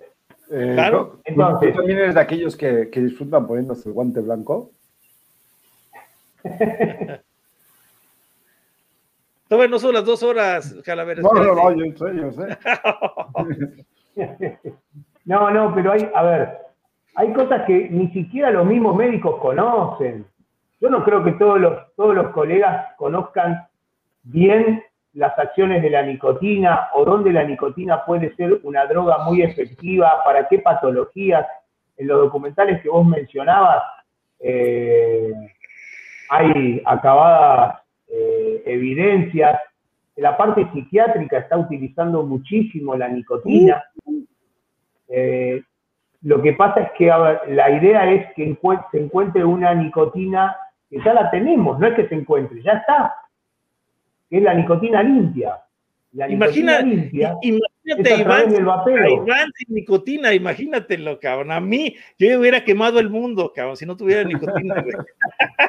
claro, imagínate. Pero bueno. La, la nicotina, acuérdate que está digamos que ayuda al Alzheimer. Imagínate, ya estamos perdiendo memoria. Puta madre, imagínate si no tuvieras nicotina, ya nos acordaríamos ni con quién estamos platicando ahorita, hombre. No, y, luego te llegan, oye, ¿cuál es la cara de mi correo? Cabrón, si no sé qué comí ayer. No, También hay otras cosas el, síntoma, ¿eh? el síntoma del Alzheimer para iniciar es que empiezas a ponerte camisas de flores. Ese es el primer síntoma. No, no, eh, Antonio, estás mal, te corrijo. Empiezas a ponerte camisas y cuando te empieza a poner, ahí empieza para abajo la nicotina a avanzar. Lo peor es que ni me acuerdo que me la puse. lo, que pasa es que son camisas de grabs de batería. Ándale, sí, sí, sí. No, hay que ser muy macho para usar eso. No, eso sí, hay que tener mucha confianza y seguridad en uno mismo. ¿eh? Mucha, mucha, mucha, mucha autoestima. Sí, sí, sí. No, pero eh, vos fíjate que eh, las conductas eh, son el poder tener. Yo lo, yo lo que no entiendo de la parte médica, y me lo voy a seguir preguntando siempre, es el no por el no mismo. yo sé que atrás, como activista, sé que atrás hay, hay muchísimos otros intereses, pero si algún médico que tenga honestidad intelectual y estoy hablando de una honestidad intelectual, accede a todos los datos que pudimos acceder muchos, no creo que esté en contra. Siempre y cuando tenga honestidad intelectual. Y yo creo que eso va en, cada uno. ¿Sabes cuál es el Pero te, ¿eh? equivocaste en algo, amigo Diego, te equivocaste en algo. En México no es que no haya. ¿Qué comentaste que es? ¿Qué? Honestidad intelectual. Aquí no hay intelectual, nada más, y, honestidad menos, pero intelectual no, hay, definitivamente. El problema es que, yo pienso, aquí tenemos un problema en México, en México tenemos un problema enorme de una, eh, ¿cómo podríamos decirlo? De un seguimiento ciego de una ideología, pero una ideología, no de ciencia, ¿eh? de una ideología, ¿no? Entonces, cuando sigues una ideología, pues es muy difícil que quieran, que te puedan sacar, sobre todo porque hay algo de por medio. O sea, yo que les he puesto ahorita en los últimos, en los últimos mensajes a los, a los, a los rescatadores, a Arturo Sabines, que es el director, fíjate, es el director de, de, tabaquismo en México, ¿eh? el director de la CONADIC de tabaquismo. Y le dije, oye, amigo, pues, o sea, me estás hablando, me dice, es que tú siempre estás diciéndonos de cosas y, nos agredes. Le digo, espérate, eso, y tú eres, tú eres funcionario público, amigo. Tú vives de los impuestos que yo pago. O sea, tú no debes de sentirte agredido. Tú debes de resolver mi problema, porque yo soy, yo soy una persona que ah, voté por el partido que está, ¿eh? Y por, y, por, y porque él esté ahí, ¿no? Y lo dejó el otro día Juan, este no hay que inventar la rueda. El acceso a la información está ahí, es público. O sea, tú lo googleas y enseguida te van a salir al menos 20 resultados con todos los informes. O sea, no tenemos que inventar el hilo negro, la rueda ya está inventada. Olvídate, la vida no es tan difícil, no, no es un símbolo masónico, no, no, no está oculto, está la luz. O sea, nada más hay que buscarle tantito. por eso, por eso, Cala, yo, por eso recalqué lo de la honestidad intelectual eso es correcto. Porque como, como, galeno, ¿sí? el bien, como dice la, Constitución de la Organización Mundial de la Salud, tratar de encontrar el mejor estado de salud posible. ¿Y eh, eso no va contra el, principio de Hipócrates? Claro que sí, Claro. yo, como, yo como médico voy a estar buscando siempre la mejor técnica quirúrgica, la mejor medicación, el mejor tratamiento, la combinación de ambos para poder ofrecerle el, más, eh, el, más alto grado de curación o de bienestar a mi paciente. Y si no lo puedo curar, lo tengo que acompañar. Eso es de lo que muchos se olvidan. ¿sí? Así como acompañamos a un, a un paciente que tiene cáncer en su dolor y tratamos de mitigar el dolor, ¿por qué no voy a acompañar a un dependiente de la nicotina, a una persona que está aferrada al tabaco, que se está muriendo? Claro. Imagínate, yo te voy a poner una estadística. El paciente tabaquista vive 10 años menos que uno que no fuma. Sí. ¿Sí? Imagínate todas las cosas que vos hoy, Antonio, si vivieras 10 años menos, te perderías. ¿Ah? Sí, Ponelo blanco sobre negro. ¿eh? No verías a tu nieto recibirse de, no sé, ingeniero, no verías a tu nieto ir a la primera comunión, eh, verlo de novio o enseñarle a manejar un auto. ¿Eh? Mira todo lo que te perdés con algo tan sencillo, que es dar una herramienta para reducción del daño. Le estás, le estás regalando 10 años más de vida a toda la población. Tendrías que ganar el premio Nobel, flaco.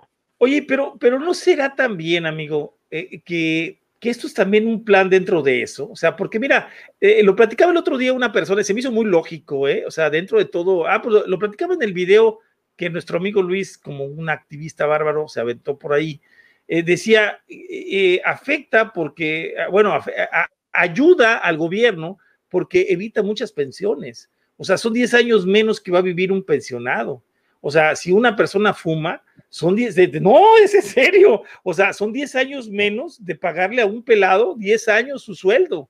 O sea, no será también que va por ese lado, que esta gente también lo ha pensado de esa manera, porque de veras ya no, no entiendo yo la razón para no poder aceptar una reducción del riesgo. ¿Y, qué es lo que ganan cuando, te evitan a ti tener esa reducción? para eso.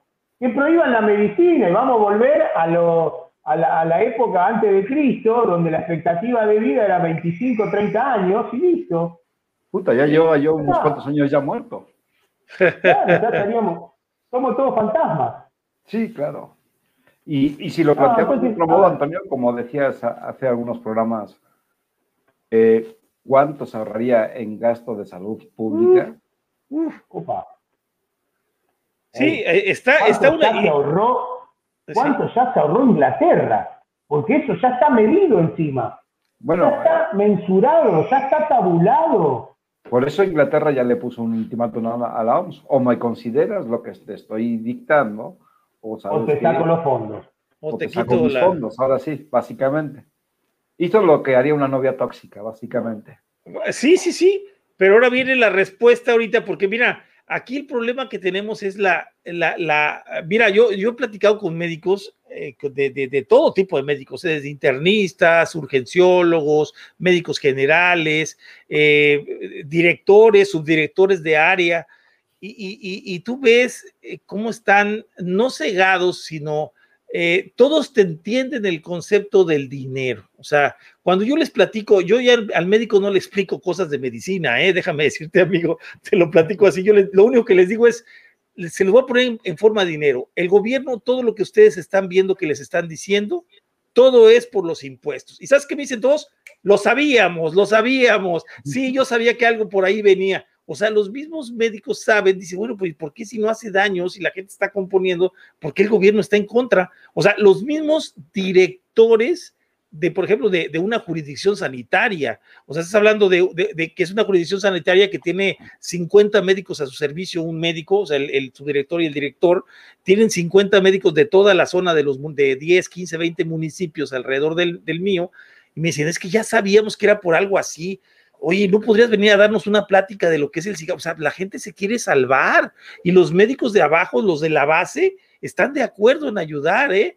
O sea, el problema son los de arriba, los que están sentaditos en un escritorio sin hacer nada, como Sabines, como Gatel, como eh, los rescatadores, el Miguel Ángel Toscano, como todos, pero que no, no, no, es pariente mío, vence a Dios, este, o no sé, a lo mejor si es pariente, y si, mira, si fuera pariente le diría a mi abuela que le metiera una buena nalguiza al güey, pero no, no, no es pariente mío.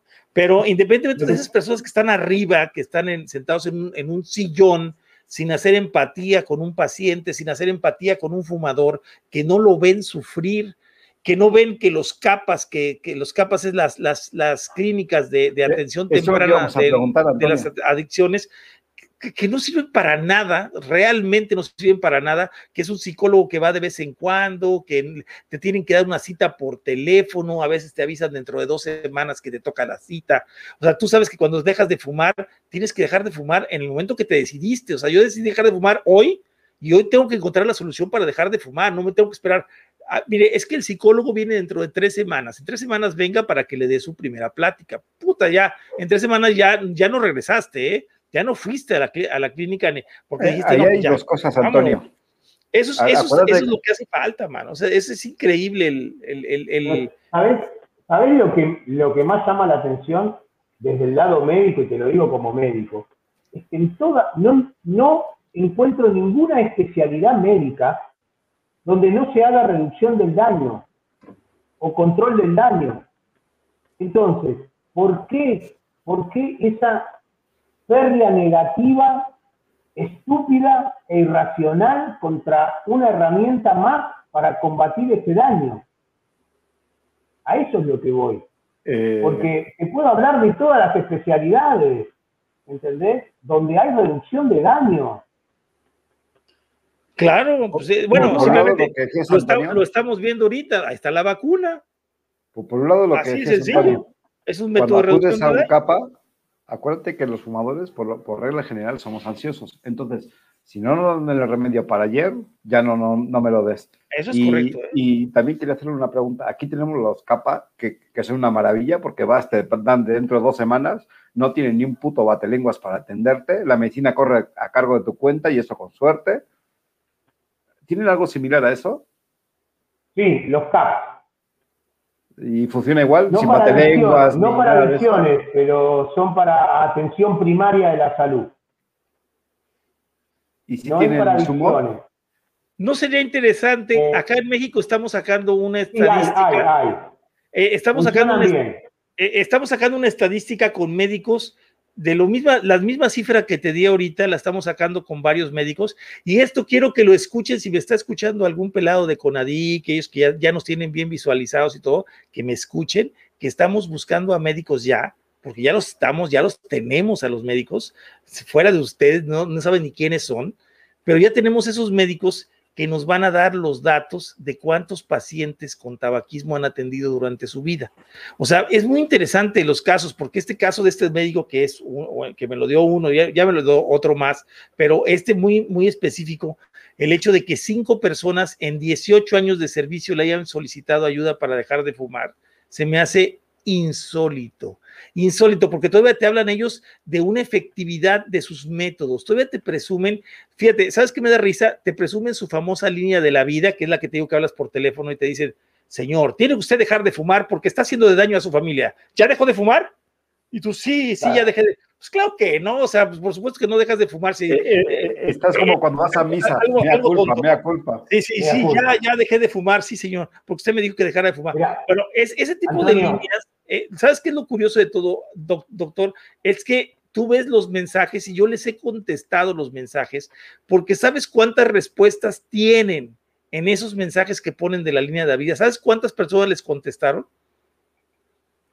Ni una, ni una sola. El único que les contesté fui yo. Le dije, mira, te lo voy a contestar para que no te sientas que nadie te contesta. Pero tu famosa línea de la vida sirve para dos cosas, para nada y para lo mismo. No sirve absolutamente para nada. Lo que tú estás haciendo nada más estás cumpliendo con tu cuota de dinero, de tu sueldo que te están pagando por poner un Twitter que diga lo que dices, pero en realidad no sirve para nada tu línea de la vida. Eso es lo que yo quiero y hemos visto todos los que hemos trabajado. De hecho, hay una persona que eh, nos hizo el favor de hablar a la famosa línea de la vida, de los que somos activistas, y, te da risa, amigo, porque eh, de hecho grabó la llamada, ¿eh? la grabó y puso ahí, y ya deja de fumar le haces daño a tus hijos y a tu esposa y a tu familia. ¿Estás convencido de que quieres dejar de fumar? Sí. Bueno, te voy a dar un número, apúntale. Te voy a dar el CAPA más cercano a tu localidad. Le dieron el número del CAPA, habló al CAPA, le dijeron que no había servicio porque estaba la pandemia, pero que unas tres semanas lo podían atender porque no tenían psicólogo en ese momento. Entonces, imagínate un fumador que lo dejas tres semanas sin atenderlo, pues ya olvídate, en su vida vuelve a platicar ni a hablar para nada de la línea de la vida, no, no vuelves a hablar. ¿no? Acá, acá, Antonio, acá tenemos un refrán. Eh, en esos casos se le indica ajo y agua. en España también. A joderse y aguantarse. A joderse y aguantarse. Y no puede ser la respuesta del Estado. No puede ser. Eh, yo te digo que he, tenido muchísimos, gracias a Dios, muchos pacientes y, sobre todo en la especialidad que yo hago eh, en estos últimos años de, mi carrera, me he dedicado a hacer básicamente eh, tratamientos para la obesidad.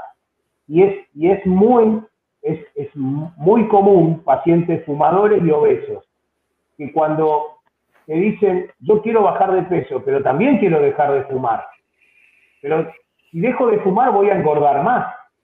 Entonces, eh, hay muchos y que dicen, intenté dejar con, con, todos los métodos que se te ocurran, ¿eh? hasta acupuntura.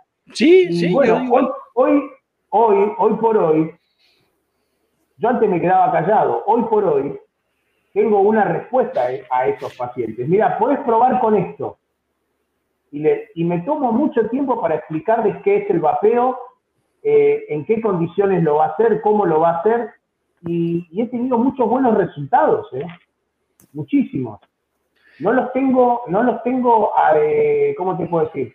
Registrados, pero es algo de la práctica común y diaria. Amigo, te tengo una sorpresa enorme creo que nosotros, a los que estamos aquí, los cuatro que estamos aquí, aunque Luis no esté ahorita, pero los cuatro hemos conseguido que dejen de fumar más personas que las que Conadic en México ha dejado, ha hecho que deje de fumar durante los últimos 20 años, amigo. Eso es una realidad. Eso es lo que está tremendo. Y, y sabes qué es lo tremendo? Que a nosotros no nos dicen expertos, pero ellos sí son expertos con maestrías y doctorados en números, en cifras. Y yo se los dije un día, le dije, los papeles que ustedes presentan son papeles. O sea, es como, por ejemplo, el señor Hugo López Gatel, que presenta sus números de oh. la pandemia, presenta sus números de la pandemia, pero él a su vez está supeditado a lo que le presentan los directores de área de los epidemiólogos que están en, los, en, los, en los distintos hospitales. Y por supuesto que esos epidemiólogos están supeditados a lo que le reportan los médicos. Pero ahí te va lo triste, me lo platicó un amigo médico de una clínica importante de aquí de México y me dice, Toño, no se pasan los datos correctos a los epidemiólogos porque nos castigan nuestros supervisores. Tenemos que dar la información que ellos nos dicen que tenemos que dar. O sea, te pongo un ejemplo sencillo, ¿no? Y me decía, si nos llegaba un caso con sarampión, nosotros no podíamos determinar que la persona tenía sarampión porque el sarampión está erradicado en México. Pasa lo Entonces, mismo con la tuberculosis. Sí, lo, mismo con, la tuberculosis. Entonces, cuando llegaba algo así, yo le hablaba a mi supervisor y me decía, no, no, cámbiala ahí, dile que tenía eh, rubiola, ¿no? No, no era sarampión, tenía rubiola. Entonces, el cuate que está... ¿Cuántos muertos hubo que se murieron por COVID y no, y no fueron, y no, no fueron de COVID. Como COVID. Es correcto. ¿Y cuánta gente? Y, totalmente al contrario, o sea, ¿cuántas pruebas de PCR hubo mal? ¿Cuántas pruebas de... O sea, tenemos una, una información sesgada desde la base de datos de cualquier institución médica porque así se llevan las instituciones médicas. Y los que tienen las cabezas, en realidad los directores de clínica, directores de área, son los responsables, no la base médica, la base médica hace su mayor esfuerzo, pero, o sea, los de arriba son los que mueven los hilos para dar los números a estas personas que te dicen, no, pues hay 50 mil muertos. O sea, fíjate, te voy a poner un ejemplo, ¿no?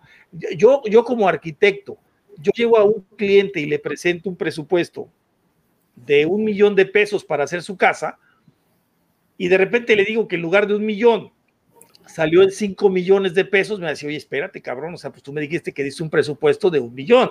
En este caso, en México, el, el, el, promedio que se habló al inicio de la pandemia era de seis mil muertos. seis mil muertos. Hoy tenemos más de 250 mil muertos. Entonces, cuando, cuando tú dices así, oye, sí, yo, te, yo me puedo equivocar pues de 6 mil a 8 mil, a 7 mil 500, dices, bueno, pues, o sea, tú más o menos, o sea, no hubo tanto, pero de 6 mil a 250 mil, o sea, hay una diferencia enorme. perdóname la palabra, amigo, como un pendejo de esa magnitud me dice a mí que vapear está mal, porque no hay estudios suficientes. O sea, ¿con qué base, base moral, con qué base estadística, que se supone que tú eres un estadista, me dices que hay muertos, que hay que el vapeo causa, si no tuviste ni siquiera la, no te acercaste, mira, le fallaste por 33.333% el error en tu, en, en, tu cifra que tienes, ¿no? Entonces, cuando te das cuenta, dices, pues estamos mal, ¿no? Antonio, a ver, eh, yo siempre pongo, trato de hacer comparaciones, ¿no? Para que la gente también lo entienda. Eh, ¿Cuántos muertos hubo en el mundo por COVID? Oh, muy realmente pocos, ¿eh? 2.850.000 aproximadamente hasta la fecha. Vamos a hacer números redondos, 3 millones. 3 millones. 3 millones más o menos. ¿Cuántos se mueren por tabaco? 7, 7, millones al año. Millones al año. mil personas al año. Al año. O sea es correcto, es correcto. Eh, el tabaco, el tabaco tiene eh, casi tres pandemias y media de, más de muertos que, el COVID. Entonces, ¿Sí? el, que, el que pueda visibilizar esto de los gobiernos, y esto es lo que yo siempre les digo a, los que ponen la firma, vas a pasar a la historia. Vas a pasar a la historia. ¿Sabes la cantidad de vidas que vas a salvar? Vas a pasar a la historia, vas a estar en los mármol, en el mármol. Ya no se trata más allá del dinero, no hables más del dinero, habla de, vas a ser un prócer mundial, o por lo menos regional. ¿Entendés? O sea, eso es lo que yo trato de decir a, la gente. Y sobre todo a, la parte de salud pública, a los legisladores, a ver, vos querés salvar vida, vos te preocupás por lo, por, porque bajó, eh, aumentó el índice de pobreza y demás cuestiones. ¿Cómo te irías si podés salvar a dos millones de personas? ¿Es hecho? ¡Epa! Eso, eso, ahí, eso ahí es donde cambia la cosa. Eso es, mira, eso lo he repetido en todos los discursos públicos que he aventado en, San Luis Potosí, se los dije, de hecho se los aclaré, les dije, en, San Luis Potosí hay 300 mil fumadores. Si salváramos, ¿sabes cuántas? me da risa, a veces me da risa lo de la pandemia. Mira, te voy, te voy a decir por qué. ¿eh? En San Luis Potosí tenemos 3 millones de habitantes, 3 millones de habitantes. Desde que inició la pandemia a la fecha, se han muerto 5 mil personas. O sea, desde que inició la pandemia, ¿eh? Yo, entonces, eh, eh, yo le saqué, de hecho, un reportero lo puso así como que, ah, se han muerto 5 mil personas. Y le puse, uy, mano, al grado que vamos, en 600 años se acaba la población de San Luis Potosí. Y se quedó cuarta así, se quedó de, ¿cómo? Sí, pues daba a sacarle cuentas, amigo. Y por eso nos tienen a todos con cubrebocas. Pero yo sé que es otro tema, pero a lo que yo ese día sí les dije, cientos de, de los 300 mil fumadores que hay en San Luis Potosí, pueden, les dije a los legisladores, pueden salvar a 150 mil, que es la mitad, porque la mitad se va a morir por una enfermedad relacionada con el tabaquismo. Tienen en sus manos la posibilidad de salvar a 150 mil personas, es decir, 145 mil personas más que con el COVID. O sea, digo, sí, o sea, así de sencillo, ¿no? ¿Por, ¿Por, qué no lo ven? O sea, véalo de esa manera. Bueno, bendito sea Dios en San Luis Potosí, eh, no entró el vapeo en la, en la ley, ley, estatal para la protección de los no fumadores. No lo agregaron el vapeo. Por ese foro que se hizo, donde Juanjito participó, participó Roberto, participó, creo que Tomás también, no, Tomás no, eh, este, el doctor Mier, el doctor Al, Pérez Alba, todos, la química, Lisset, todos participaron y gracias a ese foro no incluyeron el vapeo dentro de la ley, la ley estatal para la protección de los no fumadores. Es decir, que todavía nos sacaron porque no somos parte del tabaco. Salimos librados en un estado, en un estado de 32 estados. ¿eh? O sea, y eso fue porque le peleamos duro, amigo. Y eso, eso es a lo que yo me refiero. Es triste ver de, y, la, y la asesora de la, de, la, de la presidenta de la Comisión de Salud está conmigo, me manda mensajes, me dice, oye, yo estoy de acuerdo con ustedes, estoy viendo lo que le están haciendo, está increíble, amigos, o sea, ya vi, ahora sí ya vi cómo están los intereses detrás de eso, y cada vez que se los expongo a los diputados, a los nuevos diputados que voy conociendo, lo escuchan, lo ven, lo sienten en los chats, lo sienten en el Twitter, lo sienten, dicen en la madre, están en contra de todos, o sea, estos güeyes traen todo el capital para joderlos a como de lugar, ¿eh? Investigaciones se hacen, te meten zancadillas, te acusan de cosas. Por ejemplo, mi diputado, que es mi diputado federal, y a mí somos parte de las tabacaleras. Todos los, todos los usuarios, todos los usuarios de México y del mundo, los 60 millones, todos somos agentes de las tabacaleras para ellos. ¿eh? Todos, todos, no hay uno que no, todos recibimos eh, dinero. Imagínate, pobres tabacaleras, ya estarían más jodidos en la calle, la ruina total, ¿no? Eh, ya vamos a ir terminando poco a poco. Este, no sé si en el chat tengan alguna pregunta para el doctor. Este, me gustaría preguntarle si puede hablar un poquito de lo que se viene este, en, el próximo al papeo referente a la iniciativa. ¿Qué es lo que se viene desde ASOBEIT? Eh, ahora, en este momento, estamos trabajando a, brazos partidos permanentemente con tratar de poder que nos escuchen las diputadas que están manejando esta regulación. Pero no para ponerles palos en la rueda, ni mucho menos, sino para colaborar codo a codo en generar una legislación más eh, sensata dentro del ambiente que nosotros estamos manejando acá en Argentina. La idea es eh, que nos escuchen, que nos presentarnos en forma clara eh, y poder aportarles argumentos claros, argumentos nuevos, argumentos científicos y dejar de seguir usando un discurso de la era jurásica. ¿Eh? Entonces, eh, la línea de Asobeit está en este momento dirigido a eso. Estamos tratando de, de poder intervenir también en, una, en una promulgación de ley que hay en Santa Fe, que está muy difícil, está muy cerrado el, bloque, eh, no hay llegada por ningún lado, lo cual sería muy malo porque nos equiparan al tabaco ni siquiera hacen ningún tipo de distinción.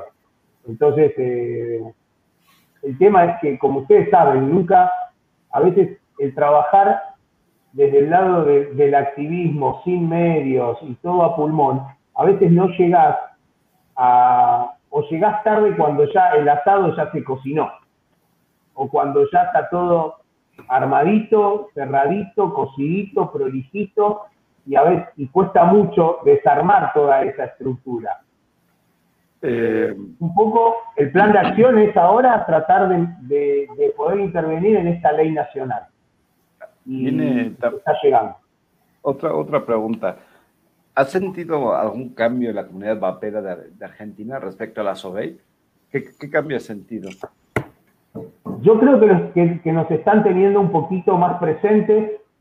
Eh, si bien siempre hay detractores, gente que quiere seguir permaneciendo en la clandestinidad, en, seguir utilizando los medios eh, de contrabando o, no tributando, y, son los principales detractores, ¿no? Eh, pero yo creo que, toda la, renovación de la, de la población vapera nueva, que ya te digo, que, tiene, y me encanta esta frase, eh, honestidad intelectual, quiere una regulación y va a pelear por una regulación. Y vieron que a no son cuatro chicos que se juntaron un día porque no tenían nada que hacer. Nosotros estamos trabajando, dejando muchas veces nuestras profesiones de lado, a, nuestras atenciones de, las familias nuestros tiempos para dedicarle a esto. Y la verdad que, como, te, como dice siempre Juan, o sea, tenemos un buen equipo, hemos logrado conformar. Eh, siempre hay críticas y escuchamos las críticas y demás cuestiones. Y siempre alegamos que querés criticar, bueno, vení, sumate, sumate, hacé, colaborá y criticar desde adentro, ¿sí? pero una crítica para sumar, no para destruir. Eh, eso, es un poco lo que... Pero hemos notado que hay más receptividad a, a en, la comunidad vapera. ¿Qué, tan receptivos eh, crees que... Bueno, no. Eh, ¿Qué tan receptivos son los diputados o legisladores en Argentina hacia el vapeo? Y te diría que hay un 30-70, 30 que son muy receptivos y un 70 que no tanto. Lo que pasa es que es como, de, como hemos hablado siempre o, hablamos en los grupos de, activistas y todo. Eh, a veces la billetera mata al galán, ¿viste? sí. Eh, vamos a hacer también una, situación hipotética porque pregunta alguno, ¿qué sigue a partir de la iniciativa? Vamos a poner la, situación. Sabes que ya se aprobó. ¿Qué, viene después? ¿O cuál es la idea que viene después de esta iniciativa? La iniciativa esta de la que estamos hablando no se aprobó. No, no, no, no, que ya. ¿Qué, vendría después? No, no, no, ¿qué vendría ahorita? ¿Qué vendría ahorita? O sea, ahorita seguir hablando con los diputados. No, no, no, es que estamos hablando a partir de la, de la iniciativa. O sea, ponte que, ya que no nos dan bolilla y esto se aprueba. ¿No? Sí, sí, sí, o sea. Sí, más, más bien esta ya se va a aprobar. ¿Qué viene después? Poder seguir hablando con los legisladores para ir agregando y modificando estas leyes. E, ese es un punto importante. ¿Por qué lo digo? Porque, a ver, una cosa es lanzar una iniciativa, que, una iniciativa es un bulto a grosso modo, para que ya empiece a manejarse un mercado como Dios manda, y a partir de ahí moldear esa iniciativa para que lleguen a un escenario ideal, ¿no? Es a lo que te refieres. No, no, no, no, Primero tienes que aprobarle, Iván, pero yo lo que voy... No, no, no, no, o sea, sí me refiero a eso. Sí, yo lo que voy, yo te entendí, a lo que voy es, hoy no se puede vender con esta iniciativa, digamos, se podría vender con extremado, con extremados cuidados, respetando lo que dice la ley. Sin que te traten como un delincuente. Y eso ya es mucho. Sí, a, lo que yo me refería es que obviamente primero vas con una iniciativa que quizás no, no, está afinada del todo, con la intención de que se apruebe, y una vez que se aprueba, ya darle un poquito de forma para llegar al escenario ideal, ¿no? O lo más próximo a un escenario ideal. Sí, pero yo, yo, iba, a decir algo, pero no sé, bueno, estamos, ya salimos del horario de protección al menor, ¿no? Dale, dale, con confianza. Y para que entre toda, primero tiene que entrar la puntita. Eh, no, acuérdate que la bronca no son los centímetros, sino los kilos que están detrás de los centímetros. Ya empezó, ya empezó Iván, ya empezó, ya son las casi dos horas y ya, ya, le toca. Oye, nada más una cosa, Diego, te quería hacer un comentario. Mira, eh, yo he llegado a pensar, de hecho, ojalá y lo piensen ustedes también. Eh, fíjate, acá, trataron de seguir una estrategia rara en México, porque primero empezaron a atacar, a atacar muy duro y después se aflojaron, ¿no? No, no se preocupen, sí los vamos a probar, o sea, nada más que queremos que sea como cigarro, o sea, como, y entonces para la persona que, que va en segundo lugar para ellos, que somos nosotros, diríamos, bueno, pues ya ganamos, ¿no? Ya no las aprobaron así. O sea, bueno, ya fue, fue, fue de buena manera, ya, ya ganamos, ya por lo menos lo van a aprobar, ya va a salir la ley, ya vamos a estar este, regulados y, ya a lo mejor nos quitan la, la, la, prohibición de la importación, ya nos van a quitar la prohibición de la venta, ya nos van a dar chance de vender, pero nos las dan como que hubiéramos ganado algo. Yo nada más les quiero decir a ustedes que ojalá y no les pase de que se confíen en cuestión de que esta iniciativa está bien, bueno, ya si pasa ya es ganancia, ¿no? No, traten de buscar arriba para después bajar, ¿no? Para después ya entablar. no estamos en un papel conformista, ¿eh? Correcto, sí, sí, sí. no, no, no. Eso se los, se los, doy yo de consejo porque a nosotros pienso que esa es la estrategia de esos infelices que los quisieron hacer aquí en México. O sea, yo te lo comento porque así lo sentí yo de esa manera. Como vos sabés, Antonio, eh, en, muchas de las decisiones que toma Sobeid Argentina mm. se consultan a nivel regional también. Sí, sí, yo sé, yo sé, sé. Y bien cada, cada tiene su autonomía y su estrategia en, su región, pero todas las Asobeit, y a vos te consta, estamos todas en una red y todos relacionados y, se consultan y se toman decisiones muchas veces con, otros Asobeit cuál es la mejor estrategia. Sí, sí, sí, no, no, no, e, eso es un hecho, yo no lo estamos solos, ¿eh? ¿eh? no, no, no, y eso saben que cuentan con todos, ¿no? O sea, este, sí, pero yo, yo, fíjate, sobre todo para esas personas, y no lo digo por ustedes, ¿no? Yo sé que no, no, no, no, no, no va para allá el mensaje, va el mensaje para los que están escuchando, para los que están pensando, que digan, bueno, ya si nos aprueban así, pues ya que nos aprueben, ¿no? No, chicos, o sea, para los que están pensando que es así, no. O sea, esa, esa iniciativa que está haciendo hay que pulirla, Ustedes pueden ayudar a pulirla, ustedes que nos están escuchando, los que nos van a ver después, pueden ayudar a pulir esa iniciativa, pueden mandar ideas. Yo supongo que a como todos los demás, recibimos ideas de todo el mundo y recibimos ideas de decir, oye, pues es que yo pienso que, que se debe de aprobar el vapeo eh, de líquidos rojos, ¿no? Por decir un ejemplo, ¿no? O, o se debe aprobar el vapeo con MTL nada más, ¿no? O sea, bueno, pues ya cada quien mandará sus ideas, se irá armando y conformando esa iniciativa y se le propondrá a los diputados que están metidos en el tema. Y, la idea es sacar lo más completo posible la iniciativa, ¿no? Para que todos... Cuando hicimos visible este proyecto, eh, tuvimos muchas críticas porque hubo mucha gente que diga, no, ¿para qué van a mostrar esto? Si esto no es bueno, que esto, que el otro. Digo, lo mostramos para que ustedes sepan cómo se están manejando las cuestiones claro. a espaldas nuestras y que no podemos quedarnos afuera de esto. Nosotros, eh, a ver, toda la comunidad de vapeo tiene que intervenir para generar algo sensato. Entonces, eh, nos hemos peleado con mucha gente. Eh, lo que pasa es que cada uno tiene su corazoncito, la gente por ahí, el que tiene una tienda no quiere pagar más impuestos, pero por otro lado eh, quieren no ser perseguidos, le tienen miedo a no poder trabajar libremente, a no poder tener una empresa como corresponde, a no poder exportar sus líquidos, sus, equipos. Entonces, todo eso hace a que haya una regulación y que todos trabajemos. Nosotros tuvimos que frenar a un montón de gente que ya querían ir al Congreso de la Nación a tirar vapor por todo Buenos Aires. Y dijimos, muchachos, en este momento esa no es la solución, por el momento.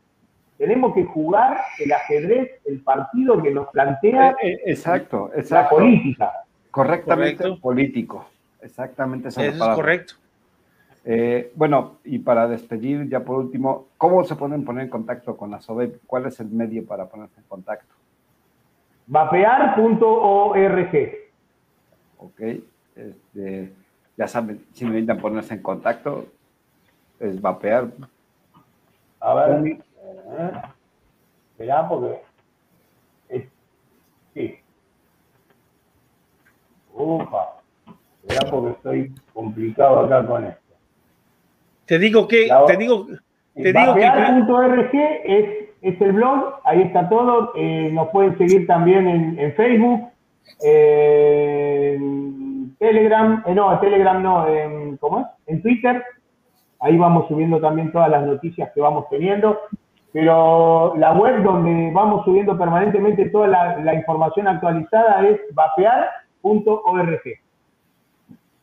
Ok, pues ya saben, este, cualquier duda van a estar para atenderlos. Próximamente, insisto, vamos a tener de nuevo a, a Sobepa Argentina. Espero que ya no sea muy tarde, esperemos que sea muy, muy, muy, muy pronto con eh, a ver en, qué resultó esta iniciativa, ¿no? ¿Cuál, cuál fue la toma de contacto? Y, qué resultó de ella. Y lo, y lo, más interesante, y lo más interesante es que el próximo programa, el Doc nos va a traer eh, anunciado así en, un, cartel grande, donde se compra su ropa. Para que estén muy al pendientes, va, a traer ahí donde se compran las camisas, porque por ahí están preguntando ya que, él quiere ver el guardarropa del doctor y sí nos va a hacer una visita guiada a su, a su vestidor para que vean todas las camisas hawaianas que tiene. El doctor vive en Hawái y también vive en Argentina y está paseando por todos lados. Dios te oiga, Antonio, Dios te oiga. Quiero agradecer mucho al doctor y a Sobep Argentina por tomarse el rato de compartir esta noche con nosotros, dedicarnos dos horas de su apretada agenda y poder compartir toda la información. Muchas gracias, doctor, este, por acompañarnos. No, gracias a ustedes por estar, por convocarnos y por tenernos siempre presentes y la verdad que bueno, eh, con Antonio por ahí a veces nos cruzamos en los chats con Latinoamérica y, bueno, eh, la verdad que nosotros estamos súper agradecidos por el apoyo de toda la comunidad vapera, no solo de la parte de Argentina, sino también eh, latinoamericana, española. La verdad que queremos seguir demostrando que, que valemos esa gratitud que tiene la gente con nosotros y lo hacemos solo trabajando. Y, para nosotros es muy importante también este, para Argentina. De, hecho, que un país que está en la situación vapera, eh, la comunidad vapera está en una situación tan complicada, haya gente que le eche las suficientes ganas y tenga el valor suficiente para poder intentar cambiar esa situación. O sea, en un país con una situación tan complicada, insisto. Sí. Que, que, no, que no es fácil, o sea, es muy fácil criticar, pero ponte delante, ponte delante que tienes un gobierno totalmente opuesto, que no te va a dar chance ni a que tosas. claro. Creo que es, importante recalcar ese A veces es, es tan importante hacer cosas como saber que es mucho más importante a veces no hacerlas. Entonces, en todo este juego, con la política me refiero, es un juego muy estratégico, es un ajedrez interminable y a veces tenés que no hacer para poder después hacer. Eh, estamos todos aprendiendo en todo esto y creo que, o sea, Antonio no me va a dejar mentir, pero pasa esto en todo, en todo el mundo. Es correcto, sí. Ok.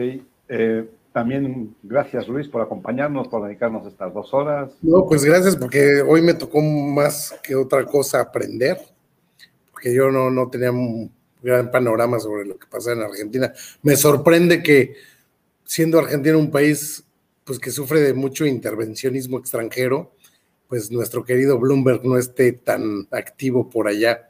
No, di cállate, no digas nada, porque ahorita ya va a empezar. No, me sorprende. Se, van a mandar, güey. Se los van a mandar para allá, güey.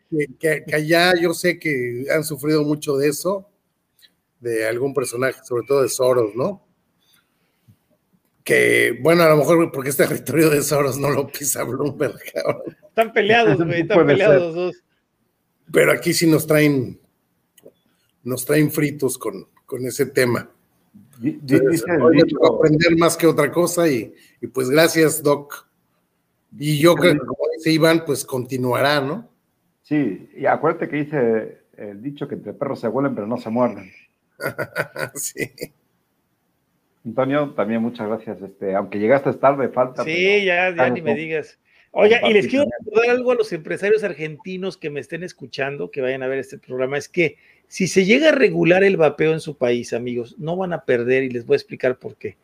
Cuando un, un producto es regulado, cuando una tienda pasa de ser clandestina a ser una tienda ya con el beneficio de pagar impuestos, pueden hacer que su tienda crezca porque los bancos automáticamente los toma como entes que pueden generar ingresos, que pueden generar créditos y que o que pueden recibir créditos y pueden hacer crecer sus empresas. O sea, véanlo por el lado del crecimiento. No nos, no nos quedemos, eso es algo que yo lo, lo platiqué mucho en México eh, y se lo he platicado a mucha gente, o sea, a muchos empresarios, no se queden, no, no se vean con la mentalidad de este tamaño. Si tienen 50 clientes o 100, probablemente ahora puedan tener mil o puedan tener dos mil o cinco mil, ¿no?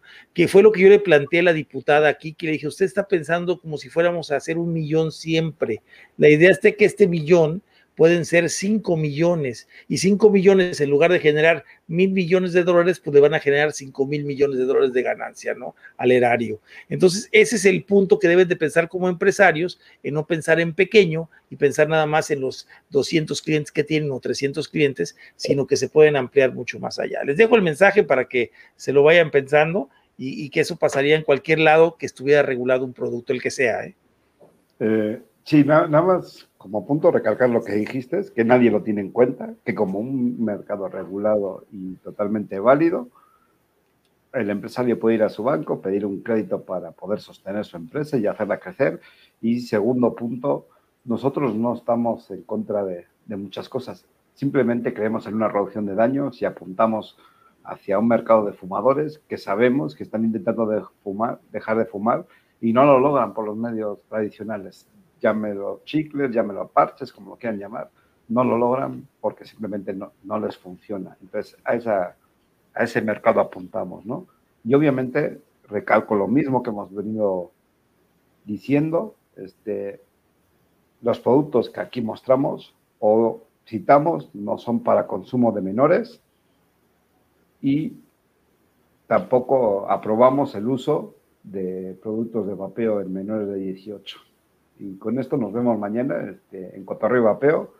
Eh, no sé muy bien si habrá o no habrá aún, pero mañana nos vemos. Muchas gracias por acompañarnos y nos vemos el próximo viernes. Saludos, chicos.